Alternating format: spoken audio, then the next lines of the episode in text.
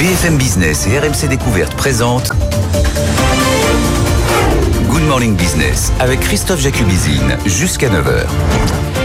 Bienvenue à toutes et à tous. Il est presque 6 heures et vous êtes dans la matinale de l'économie Good Morning Business sur BFM Business et RMC Découverte. Nicolas Taverneau jette l'éponge à 74 ans et après 34 années de règne à la tête de la petite chaîne qui monte, l'emblématique PDG de M6 a annoncé lui-même sur Twitter son départ le 23 avril prochain.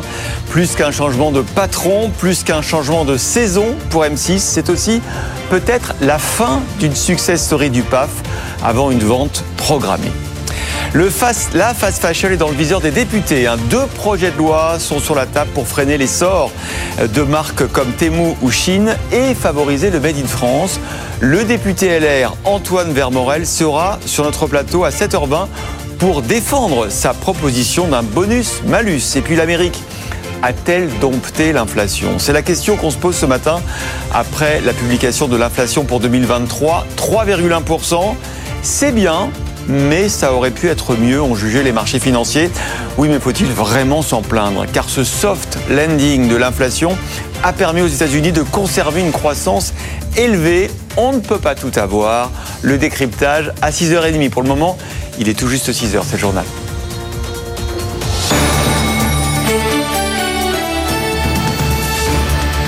Mon souhait, c'est que l'entreprise M6 continue par devers moi de la plus brillante des façons. Il n'y a aucune raison que euh, lorsque je pars de cette entreprise, euh, elle ne continue pas de se développer. En tous les cas, c'est vraiment mon vœu le plus cher. Alors ça, c'est un son exclusif de Nicolas de Taverneau, puisque nous avions enregistré il y a quelques jours les pionniers de Frédéric Mazella avec Nicolas de Taverneau qui évoquait justement euh, son départ euh, de M6. Ça s'est réalisé quelques jours après. Euh, Stéphanie Colo, une page se tourne hein, dans l'audiovisuel avec ce départ de l'emblématique président. Effectivement, il passe la main au directeur de la pub, David Laramendi. Nicolas Taverneau a dirigé la chaîne depuis plus de trois décennies et il en a fait l'une des premières chaînes françaises, Rebecca Blond-Lelouch. Oui, c'est une réelle page qui se tourne. On peut même dire que c'est un livre qui se termine. Hein. Nicolas Taverneau est la dernière grande figure du paysage audiovisuel français. Il a vraiment créé, façonné M6 et a surtout fait passer euh, la société d'une petite chaîne qui monte à euh, l'un des groupes audiovisuels les plus rentables et les plus euh, diversifiés d'Europe. D'abord en défendant les intérêts d'une chaîne musicale, devenue généraliste, puis un groupe de médias comprenant outre M6 les stations euh, RTL, RTL2, Fun Radio et les chaînes W9, euh, Teva, Paris Première et Gulli depuis plus récemment. La force de Nicolas Taverneau, c'est d'avoir fait de M6 une chaîne de télé unique grâce à une politique de diversification agressive et à force de coups d'éclat comme le lancement des téléréalités avec Love Story, il nous avait d'ailleurs raconté que c'était à l'époque une transgression difficile à lancer et un point d'inflexion fort hein, pour le groupe. Ça ne rentrait pas dans la ligne éducative qu'il avait reçue. Puis s'en est suivi à une ribambelle de nouvelles marques comme euh, la Nouvelle Star, Top Chef, Pékin Express, euh, L'amour est dans le pré. Là aussi, il a créé des incarnations euh, fortes autour des animateurs. Encore la preuve plus récemment avec Karine Le Marchand qui porte la voix pour les agriculteurs. Et c'est donc tout cela qui a fait de M6 la chaîne la plus rentable du paysage audiovisuel français avec une marge de 25%, soit deux fois plus, deux fois supérieure à celle de TF1. Mais alors Rebecca, euh, son départ arrive plus tôt que prévu, hein, puisqu'au départ on, pensait qu'il restera en poste jusqu'en 2025. Pourquoi l'accélération? Oui, et ça fait, ça fait même dix ans hein, euh, qu'on en parle de la succession de Nicolas Taverneau. Et alors il a affirmé à nos confrères du Figaro qu'après le projet de la fusion avec TF1 euh, qui a été avorté, les actionnaires lui ont demandé de prolonger son mandat. Ce projet de fusion qui a échoué en 2022, qu'il pilotait, a été un pari fou au regard de la concurrence. Certains disaient qu'il a vendu une fusion impossible à son actionnaire Bertelsmann pour rester plus longtemps en poste. Puis il a échoué à vendre M6 assez vite alors que plusieurs euh, repreneurs comme Stéphane Courby ou Xavier Niel s'étaient portés candidats. Nicolas Taverneau euh, aurait aussi fait du lobbying à l'Elysée euh, pour assouplir la loi de 1986 sur l'audiovisuel pour que Bertelsmann puisse vendre avant le renouvellement de la fréquence prévue en 2028, ce que le gouvernement refuse pour le moment. Donc voilà, son départ marque la fin d'une époque, clairement. Nicolas Taverneau cède les rênes donc à David Laramendi, actuellement patron de la régie pub de M6 et dans la depuis 16 ans. De grands défis à relever, euh, donc, à l'heure où les médias sont en grande évolution. En tout cas, pas certain que David Laramendi ait 34 ans pour imprimer euh, sa marque comme l'a fait son prédécesseur. Non, d'autant que hum, on sait que CMA-CGM, hein, Rodolphe Sadé, est rentré dans le capital à hauteur de 11% et que c'est sans doute la saison 2 qui est en train de s'écrire pour M6. Merci beaucoup Rebecca Blanc-Louche. Et le premier chantier de David Laramendi, ce sera le développement de la euh, nouvelle plateforme de streaming baptisée euh, M6 Plus moyennant. C'est original M6 Plus. 100, millions d'euros d'investissement. M6 qui annonce euh, par ailleurs une nette hausse de son bénéfice net et un chiffre d'affaires annuel en, très légère baisse à 1,3 milliard d'euros. Et puis toujours dans le secteur audiovisuel, le Conseil d'État qui enjoint l'Arcom d'être un, peu plus regardant sur ces news. Hein effectivement, il demande euh, à l'ARCOM, le régulateur euh, euh, des médias, de renforcer son contrôle sur CNews. La, la chaîne appartenant à Vincent Bolloré est accusée d'être devenue un média d'opinion et non une chaîne d'information. Les autorisations de 15 fréquences de la TNT doivent être renouvelées en 2025, dont celle de Canal+, C8 et CNews. Alors Stéphanie, on va parler de fast fashion maintenant, puisque les députés ont décidé de s'attaquer à ce secteur dont la plupart des produits viennent d'Asie. Deux projets de loi sont sur la table pour freiner l'essor de marques comme Temu ou Shein et favoriser le Made in France. Raphaël Couder, le député LR Antoine Vermorel sera sur notre plateau à 7h20 pour défendre sa proposition d'un bonus-malus. Oui, le principe, si le vêtement ne respecte pas les normes sociales et environnementales européennes, un malus pouvant aller jusqu'à 5 euros sera ajouté au prix de vente. En revanche, si euh, ce dernier est fabriqué en France, en Europe ou vendu dans un commerce de proximité, un bonus viendra soutenir l'achat du vêtement.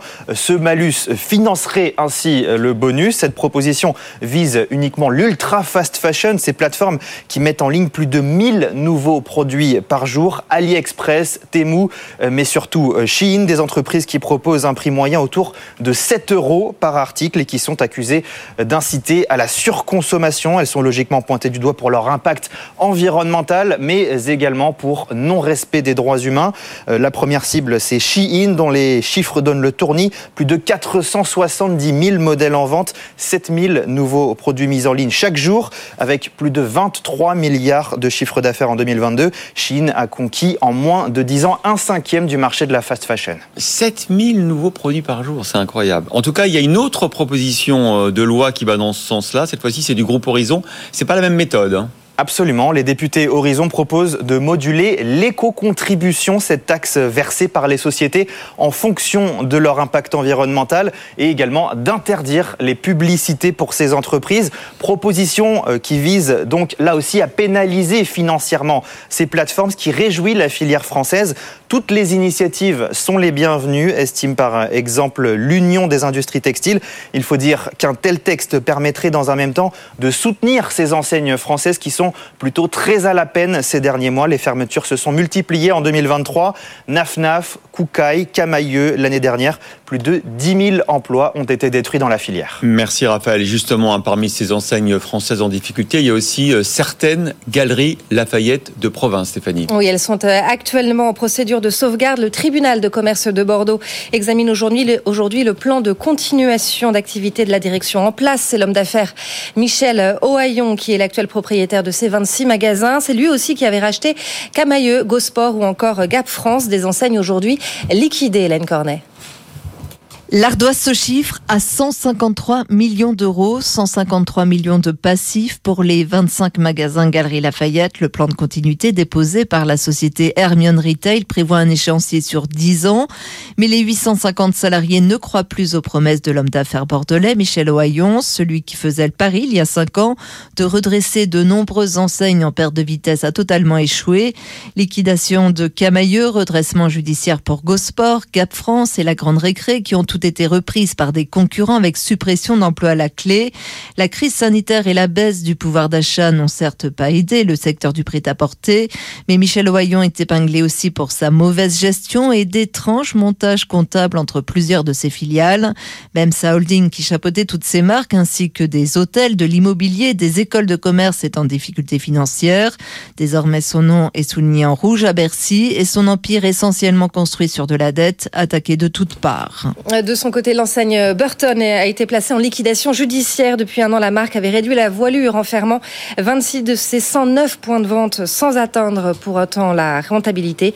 Le propriétaire de l'enseigne Thierry Le Guénic est aussi celui d'Habitat, liquidé en décembre dernier. Et puis ça se complique hein, de plus en plus dans le secteur du, du jeu vidéo avec des, des, plans de départ et des licenciements. Oui, le studio, de, les salariés de plusieurs studios français d'Ubisoft sont en grève aujourd'hui, notamment à Paris, Annecy et Montpellier. Mélinda Davansoulas, ils réclament des augmentations de salaire. Oui, c'est un peu un cas à part, mais parce que Ubisoft a enregistré une très bonne année 2023, prévoit une année 2024 encore meilleure, mais les salariés demandent, eux, des revalorisations par rapport à l'inflation. Euh, la restructuration chez Ubisoft est en cours, ça ne concerne pas ici euh, des licenciements.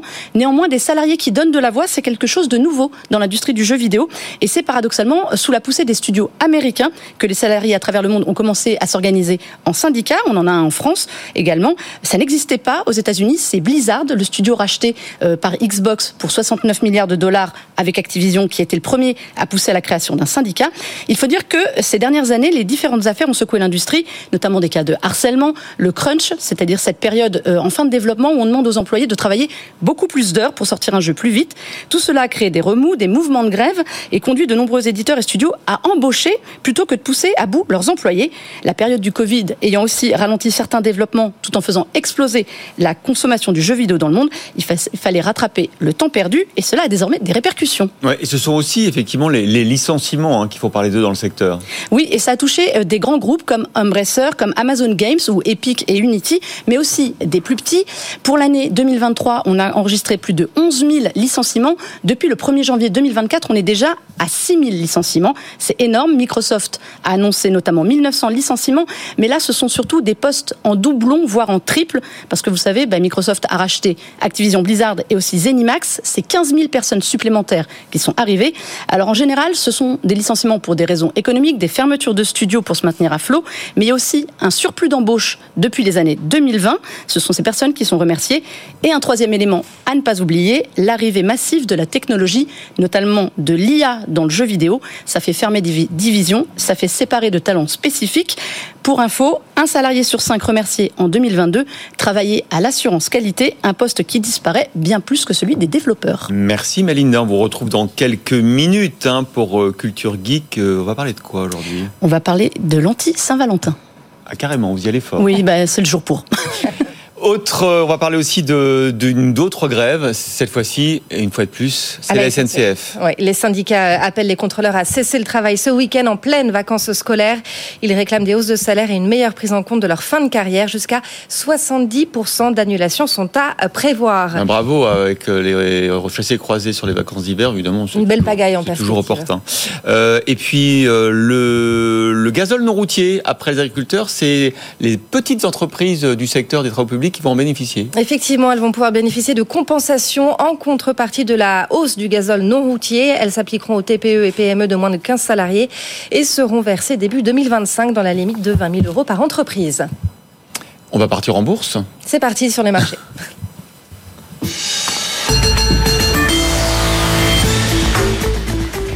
Bon, écoutez, Aude, finalement, ils sont jamais contents, hein, ces euh, investisseurs. Euh, L'inflation américaine 3,1, c'est pas si mal sur l'année 2023, mais ça aurait pu être mieux. Ah, pour les investisseurs, c'est une mauvaise nouvelle. Hein.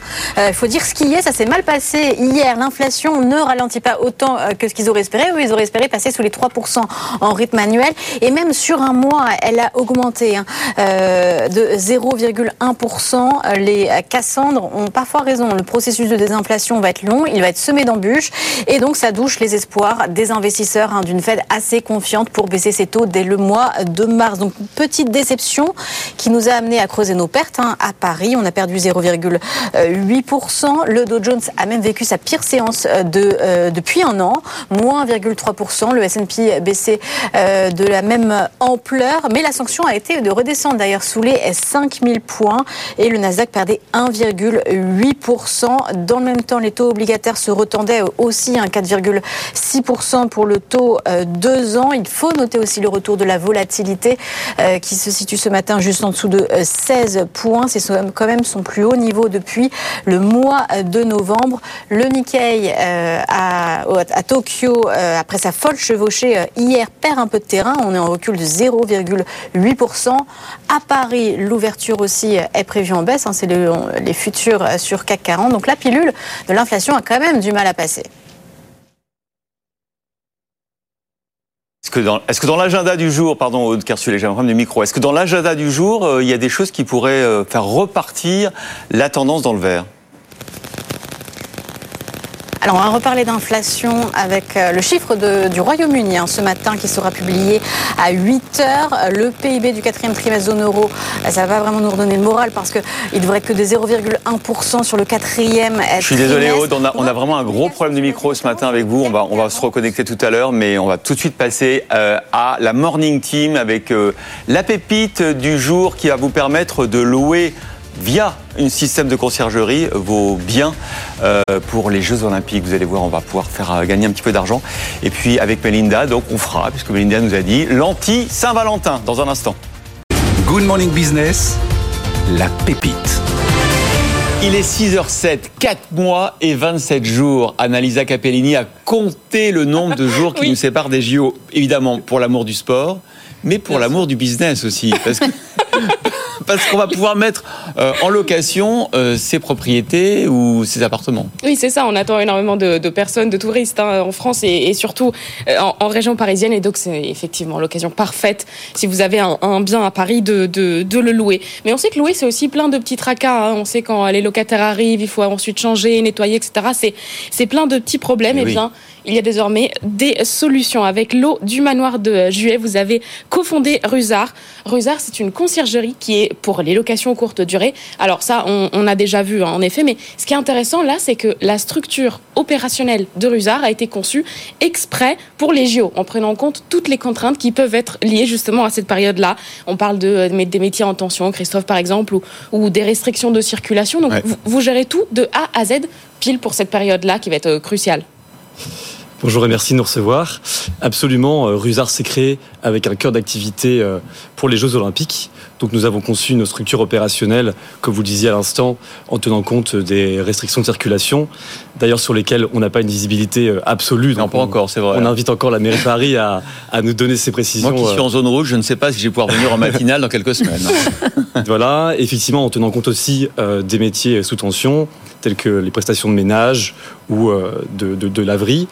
Et euh, également du côté euh, sur la, donc de notre métier qui concerne la recherche des voyageurs on a, euh, on a monté une équipe euh, assez polyglotte. Hein, on, a, on a 10 langues qui nous permettent de contacter en direct des délégations, euh, des top sponsors des JO et pouvoir interagir pour sélectionner les meilleurs profils de voyageurs. Alors, ce qui est très impressionnant dans la, pépite sélectionnée par Annalisa Capellini aujourd'hui, c'est de voir que vous avez été créé il y a quelques mois et que vous avez déjà, vous affichez déjà un chiffre d'affaires prévisionnel de 3,5 millions d'euros en 2024 avec une vingtaine de collaborateurs. Donc c'est une montée en puissance extrêmement rapide. On comprend, vous vous lancez sur ce créneau des JO, mais est-ce qu'on, comment on fait pour euh, monter en puissance aussi vite quand on est une jeune entreprise? Effectivement, Rusard, c'est une boîte en hyper croissance parce qu'il y a une très très forte activité, peut-être 90% euh, de nos clients aujourd'hui à l'occasion des Jeux Olympiques. Et, euh, donc, on a recruté beaucoup de nos collaborateurs à, Sciences Po, hein, dont nous sommes issus. et aujourd'hui, voilà, c'est une boîte qui se finance sur fonds propres L'intérêt de conciergerie, c'est qu'il n'y a pas forcément un investissement de départ, euh, donc ce qui nous permet d'effectuer euh, nos, services. Et après, voilà, c'est des contrats bien négociés pour les Jeux Olympiques, pour assurer notre besoin en fonds de roulement et notre trésorerie euh, tout au long de l'été. Est-ce que vous vous rémunérez avec une commission que vous prélevez sur, sur chaque mission qui vous est confiée? Absolument, c'est ça. on a une commission de 20% euh, hors taxe, donc 24% TTC. Ce qui, est, ce qui est la règle en matière de conciergerie en général. Hein. Absolument, et je pense qu'on a une offre de service quand même plutôt exhaustive, parce qu'on fournit notamment le drap et linge de maison. On, on est un petit peu sur mesure, donc on peut fournir euh, des prestations de déménagement si nécessaire. On fait aussi la déclaration fiscale. Donc voilà, c'est un package de services assez complet et c'est comme ça qu'on a voulu notre offre euh, pour nos clients. Et ce qui est intéressant, c'est que vous gérez aussi du côté voyageur. Donc vous, vous proposez aussi aux, touristes une conciergerie là de luxe. Donc quel service vous proposez par exemple? Absolument. Donc Rusard, c'est une conciergerie immobilière pour les propriétaires. Qui les accompagne à trouver des, voyageurs et la gestion opérationnelle. Mais c'est aussi une conciergerie côté voyageurs. Donc on propose des services accompagnant la location, tels que la réservation de restaurants, tels que euh, la fourniture de voitures avec chauffeur, livraison de petits déjeuners, ce qui nous permet de créer un environnement commercial propice et aller chercher les meilleurs prix pour nos clients. euh, à l'occasion des JO. Alors comment on est en termes de timing? Est-ce que les gens qui nous écoutent et qui nous regardent euh, c'est encore, sont encore dans les temps pour euh, mettre leurs biens sur le marché et trouver des clients? Ou est-ce que déjà euh, toutes les délégations, tous les, tous les, les, les, les gens qui ont acheté des billets à l'étranger ont déjà leur solution logement? Alors c'est une très bonne question. Il faut savoir que la plupart des délégations ont réservé des hôtels il y a peut-être euh, deux ans, trois ans pour certaines. Néanmoins, entre le moment où ils ont réservé et aujourd'hui, il s'est passé beaucoup de choses. Donc ils cherchent des appartements euh, pour leur euh, haut cadre, leurs représentants, leur personnel aussi, donc tout type de biens. hein. Donc nous on travaille des biens plutôt haut de gamme, voire euh, vraiment prestige, mais aussi des biens standards. Et il y a de la demande euh, en ce sens. Ce qui est intéressant aussi, notre analyse marché nous a, de- enfin l'analyse de marché nous permet de voir que euh, cette année, pour les Jeux Olympiques, les réservations sont assez tardives. Donc il y a toujours hein, de la demande côté voyageurs et à des prix vraiment hyper intéressants. Merci beaucoup, Lô du Manoir de Jouaïd, cofondateur de Rouzard, d'avoir été notre invité. Merci pour euh, cette pépite qui, je suis sûr, intéressera beaucoup euh, de nos téléspectateurs, auditeurs.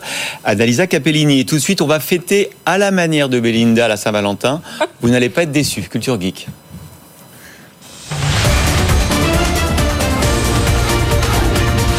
Good Morning Business. Culture Geek. Je ne vous connaissais pas, Mélinda. Ce côté taquin, désabusé, je ne sais pas. En tout cas, la tech au service de la Saint-Valentin, amoureux ou non, vous avez peut-être marre de toutes les publicités qui nous assaillent en ce moment, de tous les mails qu'on reçoit. Et Mélinda, ce matin, elle nous dit stop. Je, je veux être de bons conseils, ce n'est pas pareil.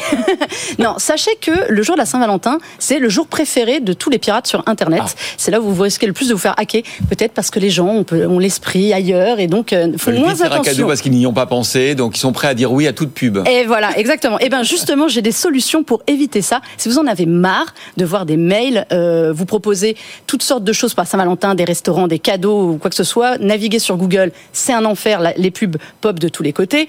Eh bien, Google a une solution. C'est pas moi, c'est Google, figurez-vous. Si vous allez dans mon compte Google, je vous conseille toujours d'y aller parce que c'est une mine d'informations sur vous-même à trier, déjà de base. Vous allez dans la partie données et confidentialité et dans la page mes préférences publicitaires. Et là, la première chose qui va apparaître, voulez-vous les pubs pour la Saint-Valentin? Ah bon? Oui, et vous dites non. Comme ça, c'est réglé. Vous n'aurez plus les pubs pour les hôtels, pour les restos, pour les cadeaux, sur Google dans vos recherches et aussi sur YouTube. Ça marche. Après, là, je m'adresse à tous ceux qui ne veulent vraiment pas entendre parler de la Saint-Valentin et qui ne veulent surtout pas ouvrir leur smartphone pour voir les photos de leur ex apparaître. Parce que ça, arrêtez, ne montez pas, ça arrive à tout le monde. Eh bien, si vous avez un iPhone, en fait, vous allez dans la partie album de, de- vos photos Ouais. et là, vous avez un tri par personne. Ouais. Mais il suffit de sélectionner la Parce personne que la vous- reconnaissance faciale, évidemment, des photos. voilà, merci Lia, évidemment, ça sert à quelque chose, vous voyez. Idée de génie. Vous allez dans la partie personne et vous supprimez la personne que vous ne voulez plus voir. Alors, ouais vous avez le choix, vous pouvez perdre du temps à supprimer toutes les photos, donc si vous en avez beaucoup, ça va être long. Sinon, vous masquez la personne, elle disparaît de tous vos souvenirs qui réapparaissent jour après jour. Elle disparaît de vos souvenirs, c'est atroce ce que vous dites. Mais non, c'est pas Saint-Valentin. Sinon, sous Google Photos, c'est donc pour tous ceux qui ont un smartphone Android, la même chose. Vous allez dans Google Photos, dans Explorer et dans Personnes et animaux. Personne animaux. Oui, comme ça, Pardon, si vous voulez disparaître bah, vos animaux, Si un chien, bah, vous ça voulez- marche. Et vous masquez ou supprimez euh, les photos. Comme Ah ça, hop, plus personne. Ça, ça vous parle, Annalisa, ou pas Ah oui, je vais, je vais le faire de suite en remontant. Le cri du cœur. Pour un chien ou pour un- une personne Ouais, Pour ceux qui veulent. Bon, il y, en a- quand même qui veulent faire la Saint-Valentin. Voilà. Alors, vous pouvez utiliser ChatGPT, évidemment, même Ah pour la. Saint-Valentin, pour vrai. rédiger des messages. Petite astuce, un moscovite a fait ça sur Tinder. Il avait configuré ChatGPT pour l'assister. Il a réussi à entrer avec, en contact avec 5000 femmes en un an. Et Grâce à ChatGPT. grâce à ChatGPT qui a tout fait pour lui. Et une centaine de rendez-vous euh, comme ça pris. Il a quand même réussi à trouver sa fiancée. Ah. Sachez-le, donc ça peut marcher. Euh, 44% des personnes interrogées disent qu'elles vont utiliser l'IA pour rédiger des messages aujourd'hui. Mais vous savez que dans les bouquins d'Harari sur Homo Deus, il dit que les personnes qui utiliseront l'intelligence artificielle pour trouver euh, leur compagnon euh, seront beaucoup plus chanceux en amour. Parce que. Parce Ah bah, que 5000 personnes, j'ose espérer. Non, mais c'est pas ça. Mais vous n'allez pas essayer les 5000. Simplement, l'IA va faire le choix pour vous beaucoup mieux que vous ne le feriez vous-même. Et il dit d'ailleurs que ceux qui n'utiliseront pas l'IA auront des vies amoureuses. euh, Eh ben j'ai une appli sinon si vous voulez pour ça. Ça s'appelle Ah. Net Dating Assistant. Et là, c'est carrément des gens que vous allez payer pour aller sur tous les sites de rencontres, Ah oui. prendre des rendez-vous avec vous. C'est des séducteurs professionnels qui vont agir. Et sinon, amis qui êtes dans les embouteillages actuellement, il y a aussi une appli pour vous. Ah. Voilà, mais oui, j'ai quand même des bons tuyaux pour la Saint-Valentin. Ça s'appelle Carimat. C'est pour tous les gens dans les embouteillages qui veulent matcher avec la plaque d'immatriculation à côté. vous la rentrez et si la personne est sur l'application, eh bien, vous pouvez entrer en contact. Mais ça veut dire qu'il faut se regarder à travers le. Non, vous regardez juste la plaque d'immatriculation. Mais oui, mais vous n'allez pas Non. draguer une plaque d'immatriculation parce que vous avez vu que la personne Vous dans la voiture vous plaît, non Voilà. Ah oui. Donc vous la laissez passer, vous prenez la plaque d'immatriculation et vous la rentrez dans l'application. Ah non, oui. mais il y a une appli pour tout aujourd'hui, vous voyez. Qui vois aussi des bons conseils pour la Saint-Valentin. Mais Linda a révélé une face cachée aujourd'hui. Tout de suite, c'est les cryptos. Votre rendez-vous avec Bitpanda. L'investissement tout en un. Monnaie virtuelle, risque réel. En crypto, seul le risque est garanti. BFM Business, BFM Crypto, la chronique. Alors, quel était l'effet euh, de l'inflation américaine sur euh, les cryptos? Le Bitcoin, par exemple, est-ce qu'il a résisté? Eh ben non, on est passé en dessous hein, des 50 000 dollars, 49 500 dollars ce matin. On a pris le pli des marchés actions, effectivement, qui réagissaient à la baisse après ce chiffre d'inflation euh, américaine. Une inflation euh, qui reste tenace, qui prend du temps euh, pour baisser. Et donc la baisse de taux avec ça qui, qui s'éloigne. Ça a été défavorable aux actifs risqués, en fait. Donc la tech et le Bitcoin qui en fait partie. Moins 4% depuis hier. Et l'Ethereum qui vaut ce matin 2635 dollars. Alors, on parle de l'Indonésie ce matin parce qu'évidemment, il y a les élections euh, législatives le, choix d'un ou présidentiel, le choix d'un futur président. Euh, L'Indonésie qui avait mis en place une taxe crypto, si ma mémoire est bonne. euh, quel est le bilan au bout de deux ans? Oui, c'est vrai, c'est un pays qui avait ouvert la voie en matière de fiscalité avec une double imposition. hein. D'abord, une imposition sur le revenu de 0,1% et puis une TVA, une taxe sur la valeur ajoutée, de 0,11%. En 2023, ça a rapporté 38 millions de dollars. Mais figurez-vous euh, que entre 2022, année partielle hein, où le dispositif a été mis en place, et année 2023, donc année de collecte euh, totale, eh bien, les recettes fiscales ont baissé hein, de 63%. Donc c'est contre-intuitif. Et alors même que en 2023, c'était une belle année pour le Bitcoin avec une hausse de 150%. Donc les euh, recettes sur la plus-value auraient dû être plus importantes. Vous vous imaginez bien que face à ces euh, taux d'imposition élevés, euh, supérieurs en plus aux frais d'échange, les utilisateurs ont cherché la parade. Ils sont allés vers d'autres bourses, vers d'autres exchanges hein, étrangers ou alors illégaux. Donc moralité, trop d'impôts tue les cryptos. Et ben voilà, la, devise du jour. Merci beaucoup, Aude Kersulek. Dans le journal de 6h30, on va parler de cette inflation américaine un peu supérieure à ce qui était anticipé. Mais bon, finalement, ça permet à l'é- à l'économie américaine de continuer à être très vi- vigoureuse. Donc du coup, inflation ou croissance, c'est le débat. Dans le journal de 6h30, on parlera aussi évidemment du départ de Nicolas Taberneau, que vous entendrez, car il était dans les pionniers de Frédéric Mazella. A tout de suite. Il est 6h31 et avec vous Stéphanie Colo, le journal. On va se demander si l'équilibre entre la croissance et l'inflation est le bon aux États-Unis. On a eu le chiffre hein, sur l'année 2023, 3,1% en janvier sur un an. Euh, c'est bien ou c'est pas bien? Bah, en tout cas, c'est c'est mieux que euh, décembre, euh, où l'inflation euh, atteignait 3,4%. Mais si l'inflation américaine a été divisée par 3 en 18 mois, le reflux est cependant euh, moins rapide que ce qu'attendaient les marchés, Raphaël. Oui, ce chiffre déçoit les analystes qui anticipaient un retour sous les 3% pour la première fois depuis mars 2021. Au-delà, les investisseurs s'intéressent aussi beaucoup à l'inflation sous-jacente, c'est-à-dire l'inflation hors énergie et alimentation. Et là, la courbe est quasiment plate depuis septembre dernier. Cette inflation sous-jacente, elle s'établit euh, toujours en janvier à 3,9% sur un an. Conséquence immédiate, hier à Wall Street, le Dow Jones a accusé sa plus forte baisse quotidienne depuis un an. Les marchés craignent en effet que ces chiffres ne refroidissent la Fed et qu'ils ne compromettent le nombre de baisses de taux attendues en 2024. Oui, mais Raphaël, on peut pas avoir le beurre et l'argent du beurre. Du coup, on a eu quand même de la croissance aux États-Unis, euh, pa- euh, faute d'avoir terrassé complètement l'inflation. Absolument. Tous les autres indicateurs sont au vert, en fait. Hein. Les risques de récession s'estompent. Seul un quart des analystes s'attendent désormais à ce que les États-Unis entrent en récession cette année, ce qui fait naître l'espoir d'un atterrissage en douceur de l'économie américaine. Il faut dire que la croissance continue d'afficher une belle vigueur. Sur l'ensemble de 2023, le PIB des États-Unis a progressé de 2,5%. Et sur le dernier trimestre, ça s'accélère même. On est à 3,3% en rythme annualisé. Plein emploi se maintient également, 3,7% de taux de chômage en janvier et des créations de postes deux fois plus nombreuses qu'anticipées. Et puis la saison des résultats a été excellente. Les profits des entreprises ont dépassé les attentes dans 80% des entreprises du S&P 500 l'an dernier. Merci beaucoup Raphaël. Et dans les 20% restants, ceux qui ont déçu, il y a évidemment Boeing, Stéphanie. Hein. Ah oui, les déboires du constructeur aéronautique vont peser sur les comptes. Boeing s'attend à un premier trimestre difficile en cause les livraisons en baisse et la crise liée au 737 MAX 9. À Washington, on retrouve Antoine Hollard. Oui, alors le premier problème pour Boeing, c'est la production. L'avionneur a dû réduire les cadences sous la pression de la FAA, le régulateur euh, aérien. Boeing doit contrôler toutes ses chaînes de montage pour s'assurer qu'il n'y a pas de défaillance. La FAA a d'ailleurs dépêché également sur place des inspecteurs qui vérifient les conditions d'assemblage. Le but, bien sûr, c'est d'éviter un nouvel incident comme celui de la compagnie euh, Alaska, cette porte qui s'était détachée en plein vol. C'est vrai que les premiers éléments de l'enquête sont accablants pour euh, Boeing. L'avionneur aurait mal vissé écrous qui tenaient euh, cette porte. Alors, cette grande inspection va durer pendant six semaines et durant toute cette période, Boeing ne produira plus que 27 avions par mois contre 38 à la fin de l'année dernière.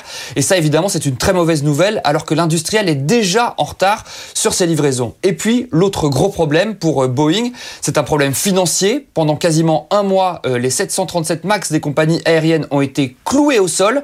Boeing va devoir les indemniser. La facture s'annonce euh, salée. Alors face à ces déboires à répétition, Wall Street s'impatiente. Le titre n'en finit plus de dévisser. Il a perdu 50% de sa valeur euh, depuis 2019. Les géants de la tech s'engagent contre la désinformation lors des prochaines élections. Effectivement, les entreprises les plus avancées dans l'IA générative vont développer de nouvelles techniques pour identifier les contenus de désinformation utilisant l'IA comme les deepfakes en période électorale. Parmi elles, Meta, Microsoft, Google ou encore euh, OpenAI. D'ailleurs, en parlant d'IA, notez ce grand débat organisé sur BFM Business euh, consacré aux artistes face à l'intelligence artificielle. C'est ce soir à partir de 20h. Et puis on part sur la Lune maintenant, Stéphanie. Direction euh, euh, cette nouvelle mission lunaire ce matin aux alentours de, 7h avec la start-up américaine Intuitive Machine qui doit envoyer son atterrisseur lunaire grâce à une fusée SpaceX. Et si le module parvient à, à l'unir sans encombre, eh bien cette start-up sera la première entreprise privée à se poser sur la Lune, Jean-Baptiste Huet. La Lune, beaucoup s'y essayent, beaucoup s'y cassent les dents les États comme les entreprises privées. Ces dernières années, des sociétés israéliennes et japonaises ont bien tenté l'aventure, mais leurs missions se sont soldées par des crashs. Intuitive Machine, en tout cas, y croit. Ce sera d'abord l'occasion de reconnaître un peu le terrain en vue du retour de l'homme sur la Lune avec les missions Artemis. Son alunisseur prénommé Novacé est capable d'envoyer une centaine de kilos de marchandises. À bord, bien sûr, quelques expériences scientifiques, mais aussi des vêtements, oui, puisque la marque de sportswear Columbia se paye une page de pub en envoyant son blouson On y trouve même du Jeff Koons. L'artiste expédie sur la Lune une centaine de statuettes. Tout ce bric-à-brac finira-t-il intact ou dérivera-t-il indéfiniment dans l'espace? En attendant, un succès de la mission pourrait ouvrir une nouvelle ère commerciale dans le spatial en permettant à n'importe quelle entreprise un peu fortunée de s'offrir la Lune. Et puis on termine avec évidemment cette page qui se tourne dans l'audiovisuel qui faisait l'ouverture du journal de 6 heures, qui fera évidemment l'ouverture du journal de 7 heures. Nicolas Taverneau, l'emblématique président d'M6, 34 ans à la tête de M6, euh, quitte euh, la chaîne. Effectivement, il euh, passe la main au directeur de la régie, David Laramendi. Il sera l'invité de Frédéric Mazella vendredi soir lors de cet entretien enregistré euh, précédemment. Il évoquait déjà la, jeunesse de la, de la chaîne lorsqu'il l'a fondée à l'époque avec une toute petite équipe. Écoutez. Ben, au départ, on était une toute petite équipe, on devait être 6 ou 7. Alors il y a pas mal d'anecdotes là-dedans qui sont assez marrantes, c'est que je suis allé voir des Canadiens. Euh, des Canadiens, euh, donc j'ai pris ma canne et mon chapeau, je suis allé au Canada parce qu'ils savaient faire un peu de télé, les euh, francophones, ils étaient assez bien vus des autorités politiques, et c'est la raison pour laquelle on s'appelle Métropole Télévision, parce que je suis allé voir une télé qui s'appelait Télémétropole, qui était euh, au Québec, et donc on leur a proposé de s'associer avec nous, et alors il y a eu un petit truc assez marrant, enfin si j'ose dire, ça m'a pas fait rire longtemps, mais euh, euh, ils ont, ils nous ont dit OK, on a travaillé. Et finalement, ils sont allés sur la 5, qui était notre compétiteur. Ah. Euh, ils sont allés sur la 5 et donc nous on s'est retrouvés à nouveau tout seul Et avec des du coup, gens qui euh, savaient pas de peu- faire de oui, télé. voilà. Mais on a Ah. quand même gardé le nom, télé, euh, Métropole Télévision.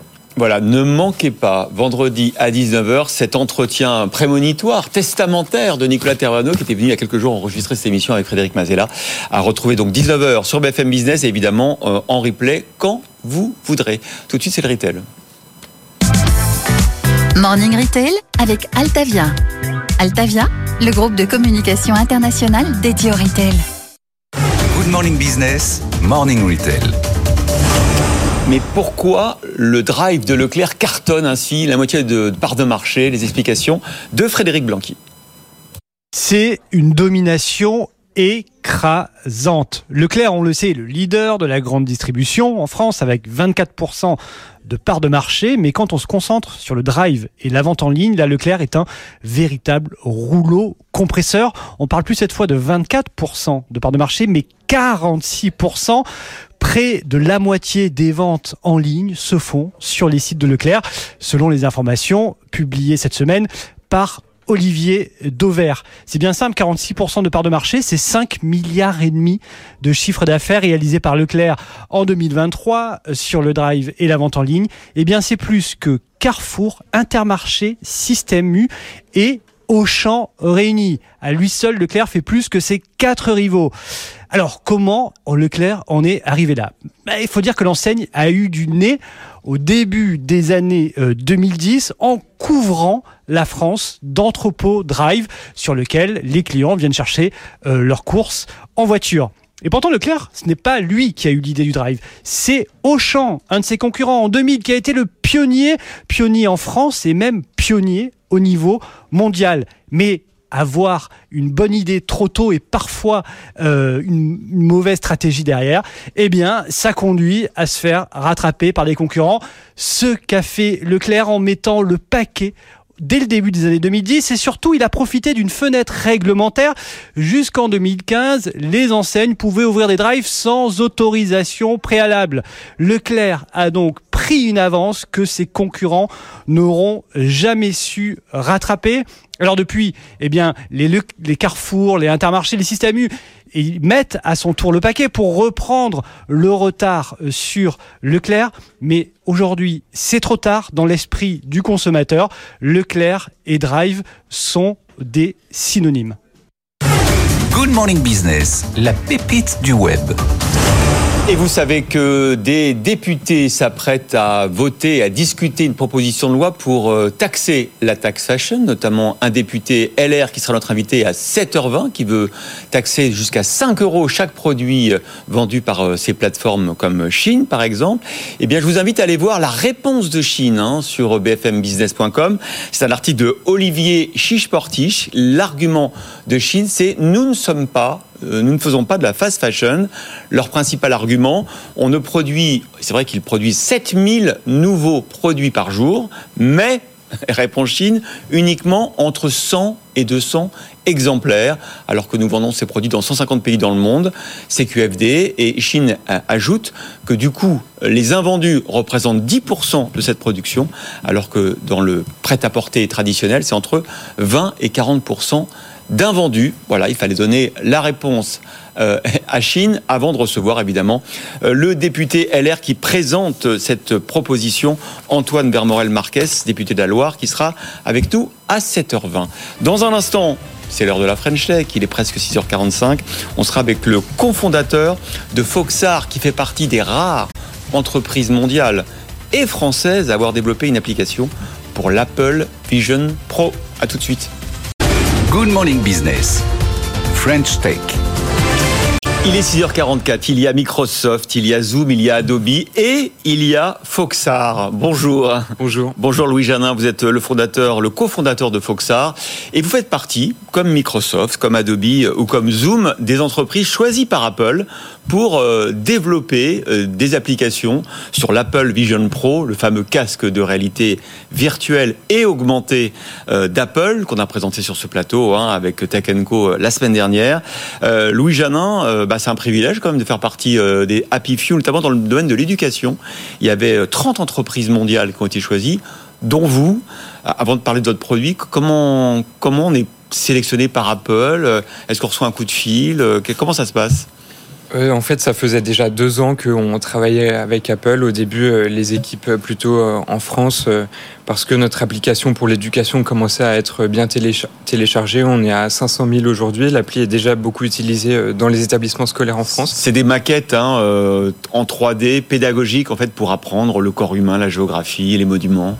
C'est ça exactement. L'idée, c'est de permettre à un maximum d'élèves de mieux visualiser pour mieux comprendre euh, le programme scolaire et même plus largement permettre au plus grand nombre de personnes possible de mieux visualiser pour mieux comprendre le monde en général avec une idée vraiment de médiation scientifique, euh, pas, que pour l'éducation en fait aussi. Donc ça, c'est évidemment sur l'App Store. Donc un jour, vous avez euh, quoi C'est Tim Cook qui vous appelle, c'est pour vous dire, bah, j'aimerais bien qu'on porte cette application qu'on a repérée sur le futur casque de réalité augmentée et virtuelle.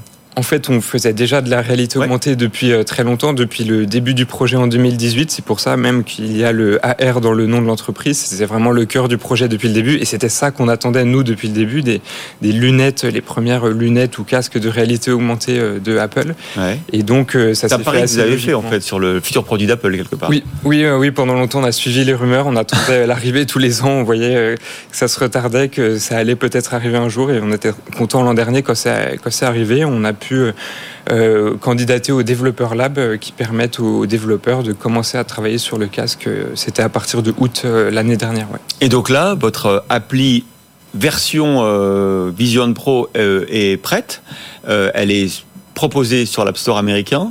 vous êtes content? Comment ça se passe? Est-ce que, en, termes de téléchargement, en termes d'adhésion, est-ce que c'est un modèle payant, un, freemium? Comment ça se passe? Oui, c'est ça, c'est un modèle freemium. Euh, là, comme on est sur un appareil qui est quand même euh, assez euh, premium, justement, à un prix assez élevé, c'est un modèle économique un peu plus élevé pour le moment. C'est aussi parce que d'abord, c'est que aux États-Unis.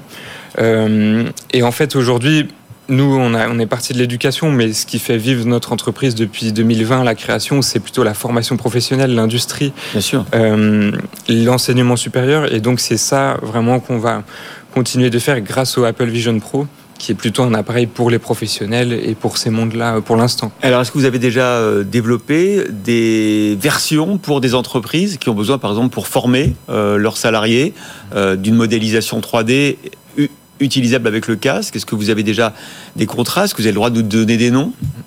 En fait, tous les contenus qu'on avait fait déjà depuis 2020, donc par exemple pour euh, Enedis, pour l'UMM ou pour le CNES, euh, le Centre national d'études spatiales, tous les contenus qu'on a déjà fait sont, sont utilisables aujourd'hui dans le, le, Apple Vision Pro. Il y a une sorte de bridge qui permet de, de, de basculer. Ça, on, on, avait fait en sorte, comme on attendait ça, on avait euh, dès le départ fait en sorte que tous les contenus qu'on faisait sur ces premières années du projet soient euh, portable facilement sur, ce, sur ces appareils le jour où il arriverait. Est-ce qu'il y a un effet euh, waouh de la part de vos clients, justement, notamment entreprises, euh, qui ont pu voir leurs applications portées sur le casque?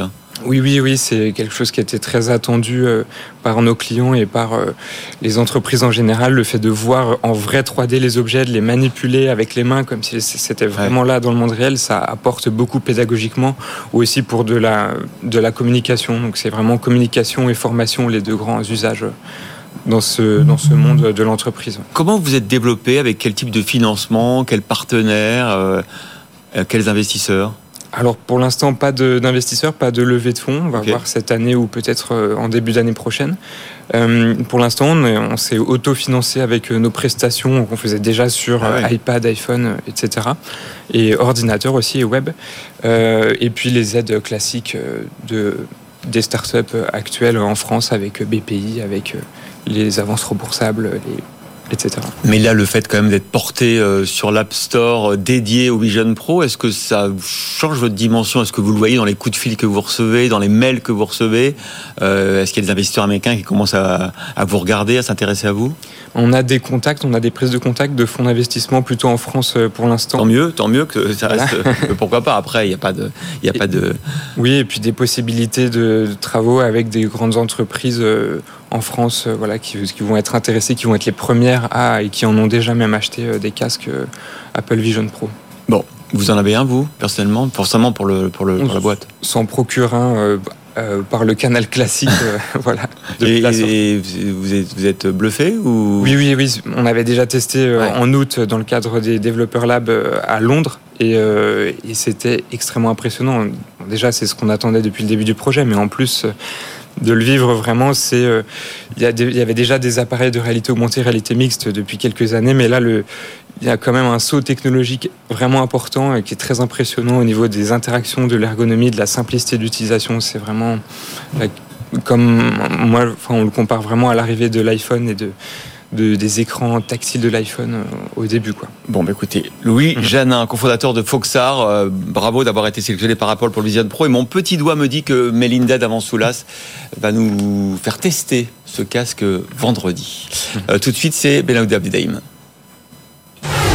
Good Morning Business, le monde qui bouge. Benahouda, une attaque terroriste a eu lieu dans le nord du Mozambique, hein, dans la région euh, où ce pays d'Afrique de l'Est compte développer d'immenses ressources gazières, notamment avec Total Energy. Est-ce qu'on peut faire un, point de la situation? Oui, euh, l'insurrection se réclamant de l'organisation de l'État islamique a tué 25 soldats dans la province de Cabo Delgado, euh, frontalière de la Tanzanie. Ça s'est déroulé à 135 km d'un projet de gaz naturel liquéfié, euh, structurant pour euh, l'économie du Mozambique. Euh, D'après des sources concordantes, il s'agit euh, de l'attaque la plus meurtrière depuis 2021, lorsque les djihadistes s'étaient emparés euh, d'une ville de la région à l'issue de trois jours euh, de combats intenses. Il aura fallu euh, l'intervention de forces de la communauté de développement d'Afrique australe et euh, du Rwanda pour permettre aux troupes mozambicaines de reprendre le contrôle des localités euh, perdues. La paix civile semblait depuis réinstallée jusqu'à ces dernières semaines. Euh, un expert du dossier à Maputo relève que les insurgés ont pu intensifier leurs assauts. Un collectif de médias mozambicains euh, notait dernièrement des mouvements spectaculaires, je cite, dans le sud de la province. Le dernier rapport de l'équipe de surveillance des Nations Unies, qui date du 23 janvier, évalue entre 160 et 200 le nombre de combattants aguerris qui euh, repassent à l'action. D'après ce document soumis au Conseil de sécurité de l'ONU que nous avons consulté, les États de la région ne corroborent pas que l'organisation de l'État islamique exerce le commandement et le contrôle de ce groupe, ce qui ne va pas dans le sens d'un précédent rapport. En tout cas, nombre de spécialistes sur place doivent donc revoir leurs évaluations. Un chercheur de la, capitale, connaisseur euh, reconnu de ce terrain, explique que la sécurité euh, n'avait été rétablie en réalité que dans un rayon de 50 à 60 autour du site gazier en construction. Euh, Cette zone est protégée par des soldats rwandais de la frontière au nord euh, avec la, la Tanzanie jusqu'à un port maritime au sud qui garantit l'accès logistique. D'autres offres de soutien militaire euh, sont arrivées au début du mois. L'ambassadeur de Russie à Maputo, rappelant le lien stratégique avec Moscou du temps de la guerre froide, a déclaré que si un besoin est exprimé, la Russie sera toujours disponible pour le Mozambique. Évidemment, comme toujours, la Russie, quand elle peut mettre un pied en Afrique, elle le fait. Elle a depuis longtemps, Mozambique. hein. Voilà. Euh, alors justement, on le disait, hein, c'est Total Energy hein, qui est censé lancer la production du plus important projet de gaz naturel liquéfié là-bas. Euh, Est-ce que c'est encore euh, possible? Alors, à moins d'une démonstration très rapide que les attaques de l'insurrection peuvent être maîtrisées, cela pourrait de nouveau repousser le calendrier. Total Energy n'a pas avancé la date de reprise de la construction, arrêtée il y a trois ans par l'invocation d'un cas de force majeure, ce qui a gelé ce projet extraordinaire de GNL de 20 milliards de dollars. Ce sont les institutions financières multilatérales euh, qui dernièrement ont laissé entendre que cela pourrait se faire d'ici peu. Euh, La vice-présidente pour l'Afrique de l'Est de la Banque mondiale, en juin 2023, a invoqué un sentiment général de paix et de sécurité.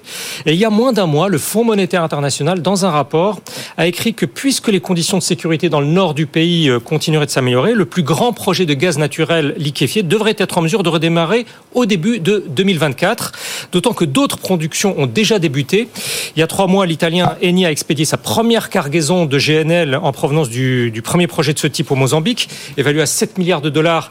Il s'opère en partenariat avec, entre autres, conjointement l'américain ExxonMobil et le chinois CNPC. Cette semaine, le cabinet de consultants Deloitte à Maputo a effectué une présentation particulièrement prometteuse, s'agissant d'une nation dont le produit intérieur brut pour 35 millions d'habitants atteint à peine les 25 milliards de dollars. On peut y dire que les vastes réserves de gaz du pays pourraient faire du Mozambique qu'il représente 20% de la production africaine d'ici à 2040. Ce gaz devrait rapporter au Mozambique environ 100 milliards de dollars au cours de son cycle de vie. Une partie de la société civile mozambicaine, elle, met toujours en doute les bienfaits des recettes en devises escomptées. Et un consultant mozambicain critique estime surtout qu'il n'est plus possible de faire croire que le Nord est stabilisé seulement pour que reprennent ces extraordinaires investissements extérieurs dans le GNL. Merci Belaouda. Dans le journal de 7 heures à suivre, on va évidemment parler d'une page qui se tourne dans le PAF avec euh, le départ de Nicolas Taverneau. Une page qui se tourne aussi hein, pour euh, M6, euh, dont la saison 2 est plus incertaine que la saison 1. On parlera également de la fast fashion. Faut-il taxer les produits venus d'Asie comme ceux de Chine? Il y a un député LR que nous recevrons, Antoine Vermorel-Marc, député de la Loire, qui propose de taxer 5 euros par produit, jusqu'à 5 euros par produit. Ça sera un débat dans la matinale. À tout de suite. BFM Business et RMC Découverte présentent Good Morning Business avec Christophe Jacubizine jusqu'à 9h. Il est 7h et vous êtes toujours dans la matinale de l'économie diffusée sur euh, RMC Découverte et BFM Business. Nicolas Taverneau jette l'éponge à 74 ans et après 34 années de règne à la tête de la petite chaîne qui monte, l'emblématique PDG de M6 a annoncé lui-même sur X son départ le 23 avril prochain plus qu'un changement de patron, plus qu'un changement de saison pour M6, c'est aussi peut-être la fin d'une success story du PAF avant une vente programmée. La fast fashion est dans le viseur des députés. Hein. Deux propositions de loi sont sur la table pour freiner l'essor de marques comme Temu ou Chine et favoriser le Made in France. Le député LR Antoine Vermorel sera sur notre plateau à 7h20 pour défendre sa proposition d'un bonus malus. L'Amérique a-t-elle dompé l'inflation? C'est la question qu'on se pose ce matin après la publication du chiffre de janvier 2024. 3,1% de rythme annuel, c'est bien, mais ça aurait pu être mieux, ont jugé les marchés financiers. Faut-il vraiment s'en plaindre de cette inflation qui résiste un peu? Car ce soft landing a permis aux États-Unis de conserver une croissance élevée. On ne peut pas tout avoir. Le décryptage à 7h30 pour le moment, c'est le journal, il est 7h. Votre programme avec aucoffre.com. Achat, stockage et revente d'or physique gardé en coffre sécurisé. Aucoffre.com.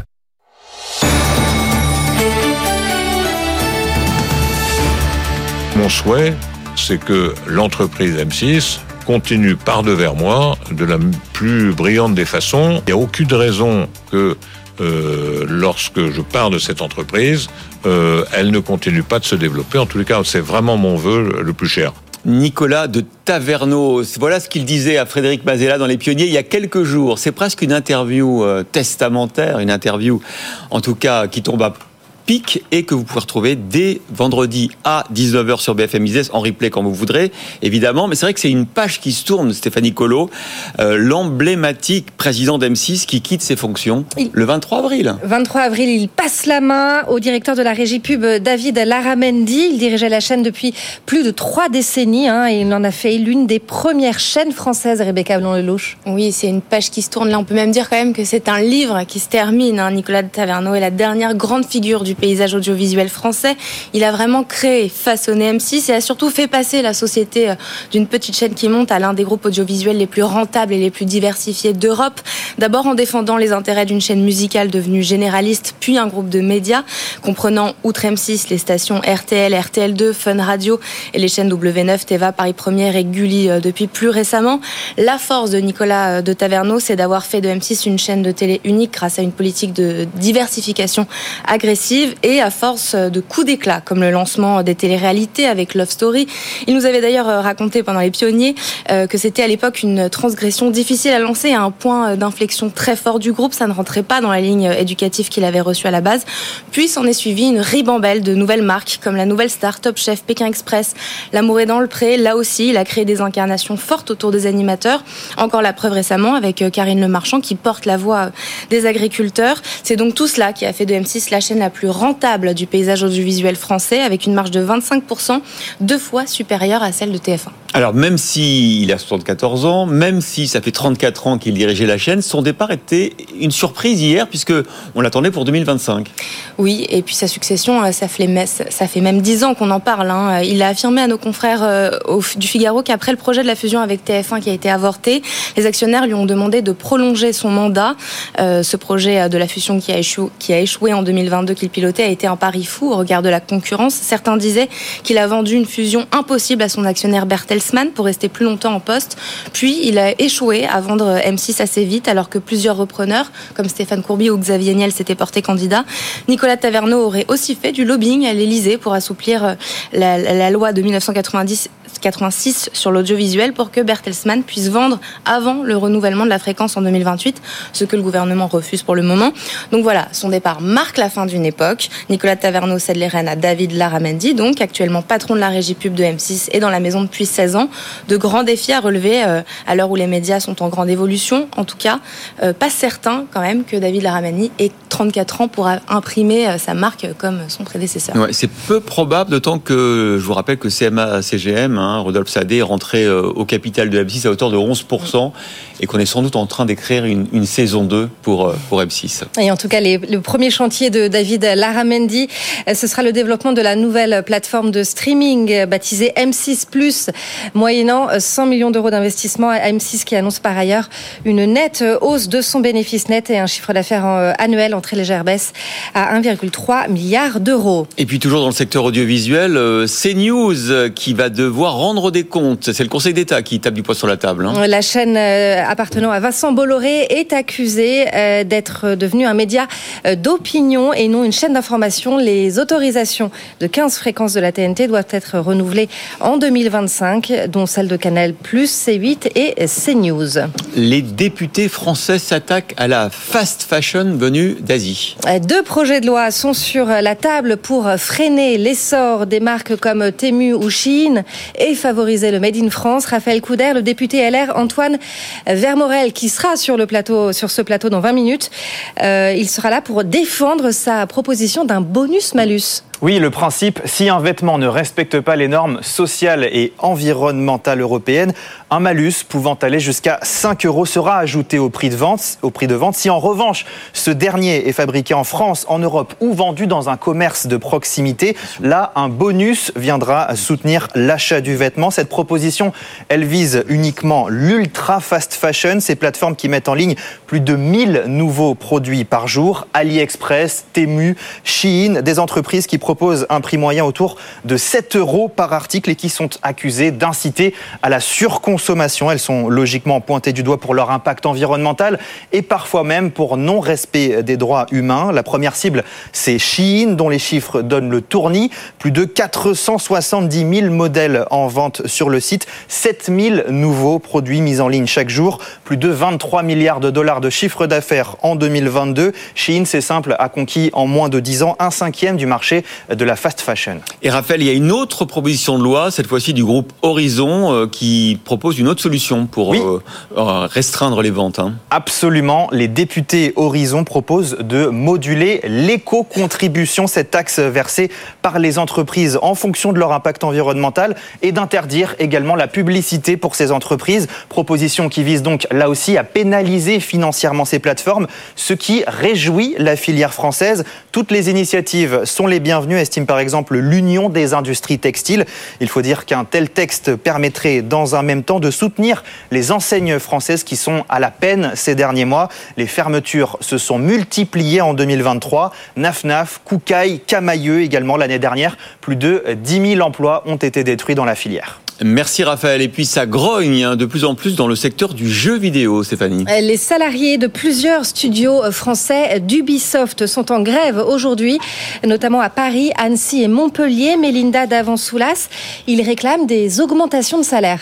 Oui, c'est nouveau la grogne dans le jeu vidéo, dans l'industrie du jeu vidéo. On n'était pas habitué. Alors en plus, ça concerne Ubisoft qui a annoncé des résultats positifs pour 2023 et encore meilleurs annoncés pour 2024.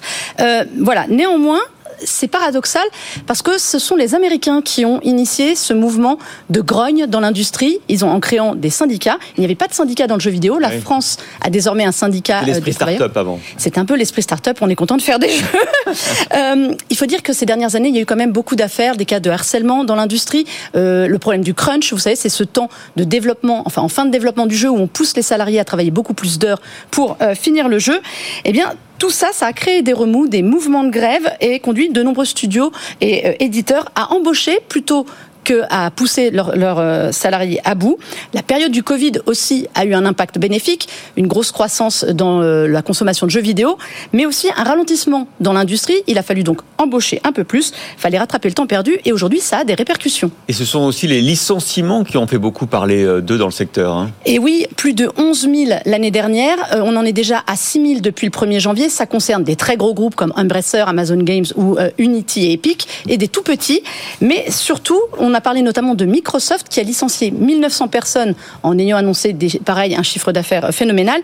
C'est surtout la conséquence d'un rachat euh, de Activision Blizzard et Zenimax. 15 000 personnes sont arrivées. On a des doublons, voire des triples dans plein de, plein de postes.